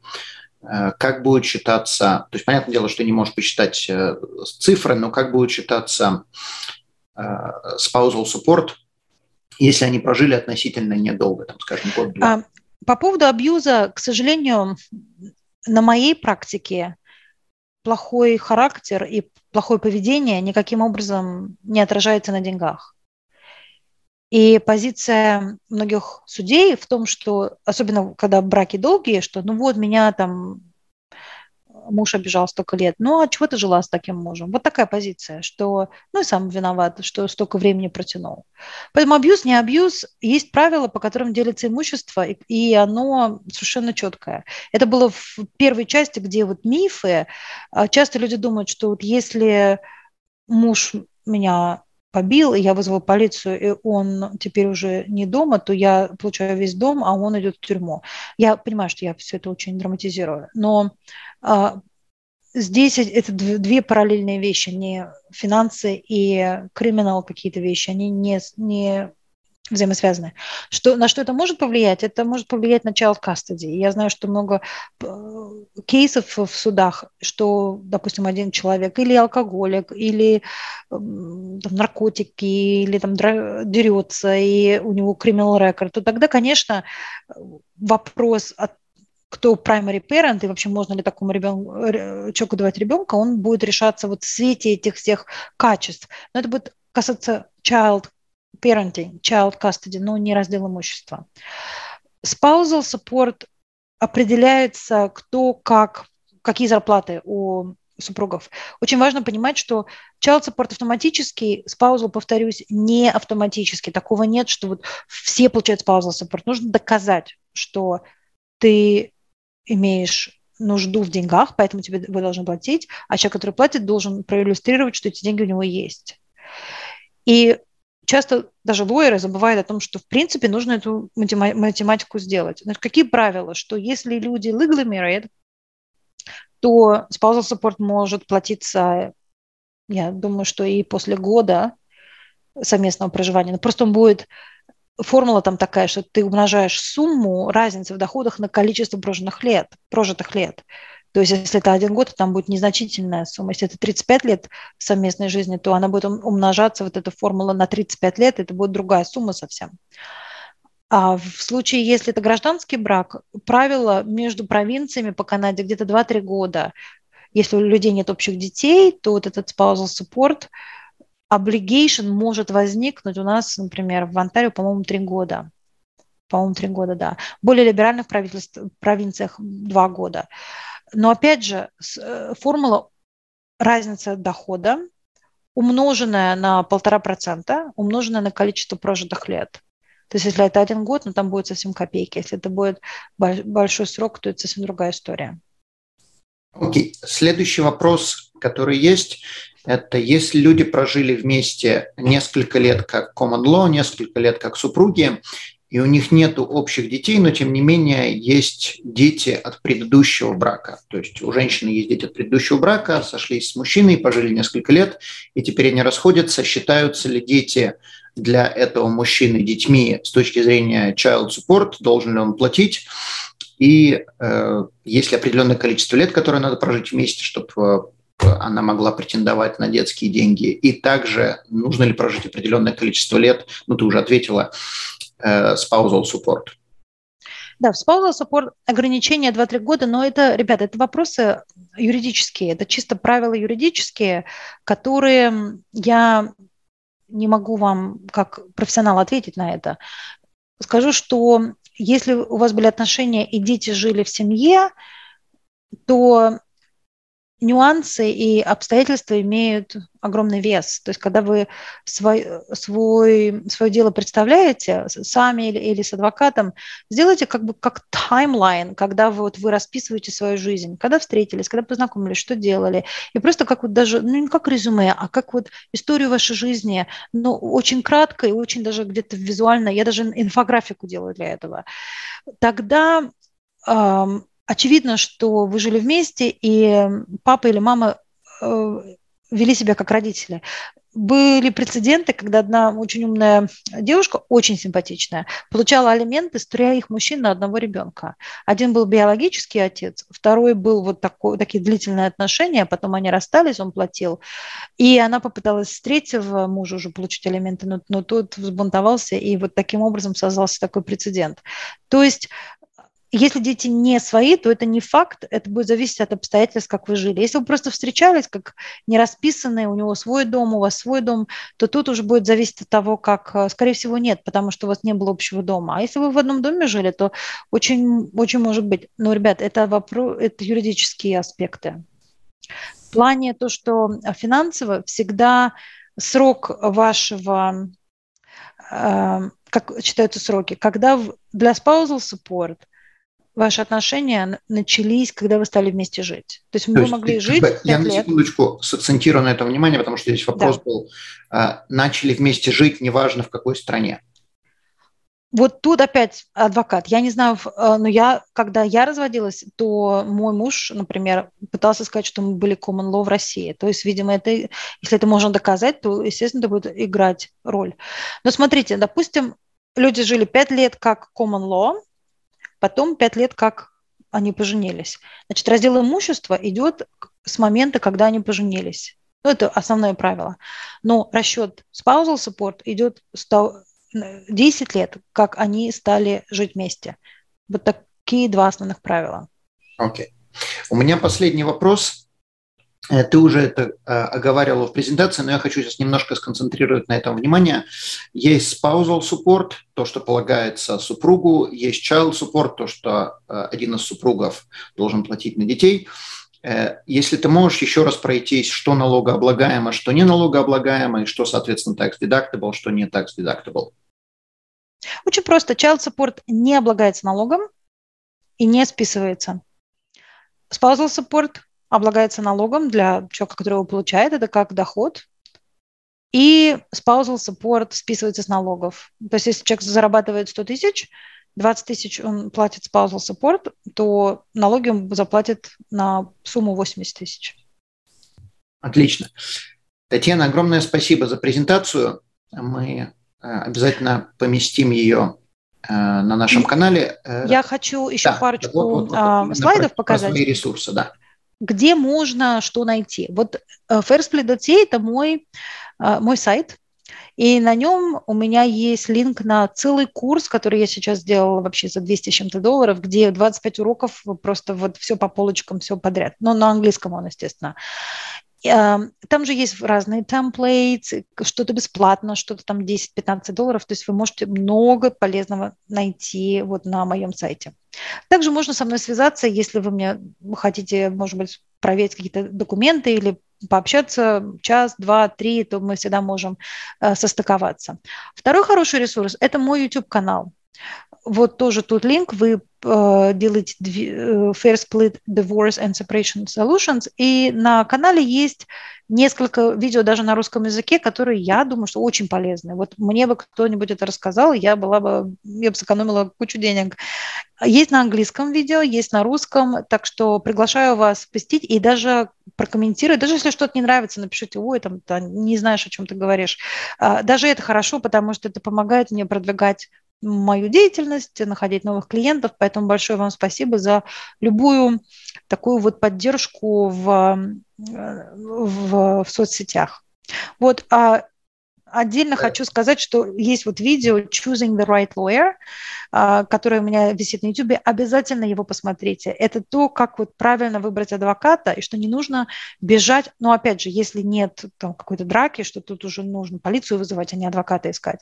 Но если вот в самом начале развода у вас еще нету какого профессионала, как его найти, каких ошибок не совершать, вот об этом это видео, тоже его посмотрите. Окей.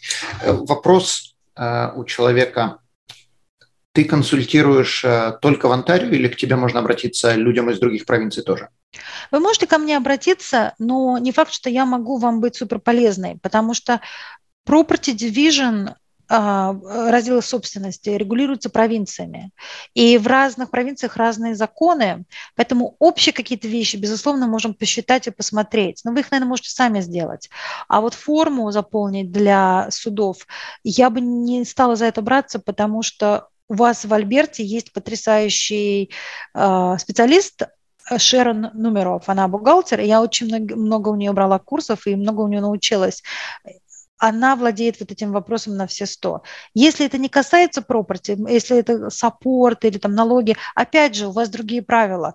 Поэтому при всем моем фантастическом желании, э, к сожалению, я тут вряд ли вам э, могу большую помощь оказать. А вот какие-то такие шаблоны или практики, которыми я делюсь у себя на сайте и на YouTube, скорее всего, они универсальны. Даже люди из России их покупают и говорят, что им, им помогает организовать свои деньги. Отлично. Большое спасибо, Пожалуйста. что присутствовал. Татьяна, на этом мы тогда будем заканчивать, если у тебя уже э, все сказанное сказано. Э, большое спасибо. Э, делитесь этим видео с вашими друзьями. Конечно, это не самая приятная Э, тема, чем можно делиться. В любом случае, большое спасибо и до новых встреч. Да, всем тоже большое спасибо. Ребят, я не пишу в чате ничего, потому что не сконцентрироваться на всем сразу. А, и удачи. Удачи, и все будет хорошо. Окей? Все, пока-пока. Данный подкаст сделан лишь для вашей информации. Компании, инвестиции, страховые продукты и другие материалы, упомянутые в подкасте, упомянуты лишь для ознакомления и не являются рекомендацией к действию. Так как мы не знаем вашей конкретной ситуации, то мы не можем нести ответственность за ваши действия после прослушивания подкаста. Пожалуйста, обращайтесь к специалистам, если вы не уверены, как поступить. Спасибо, что слушаете нас и не забывайте задавать вопросы.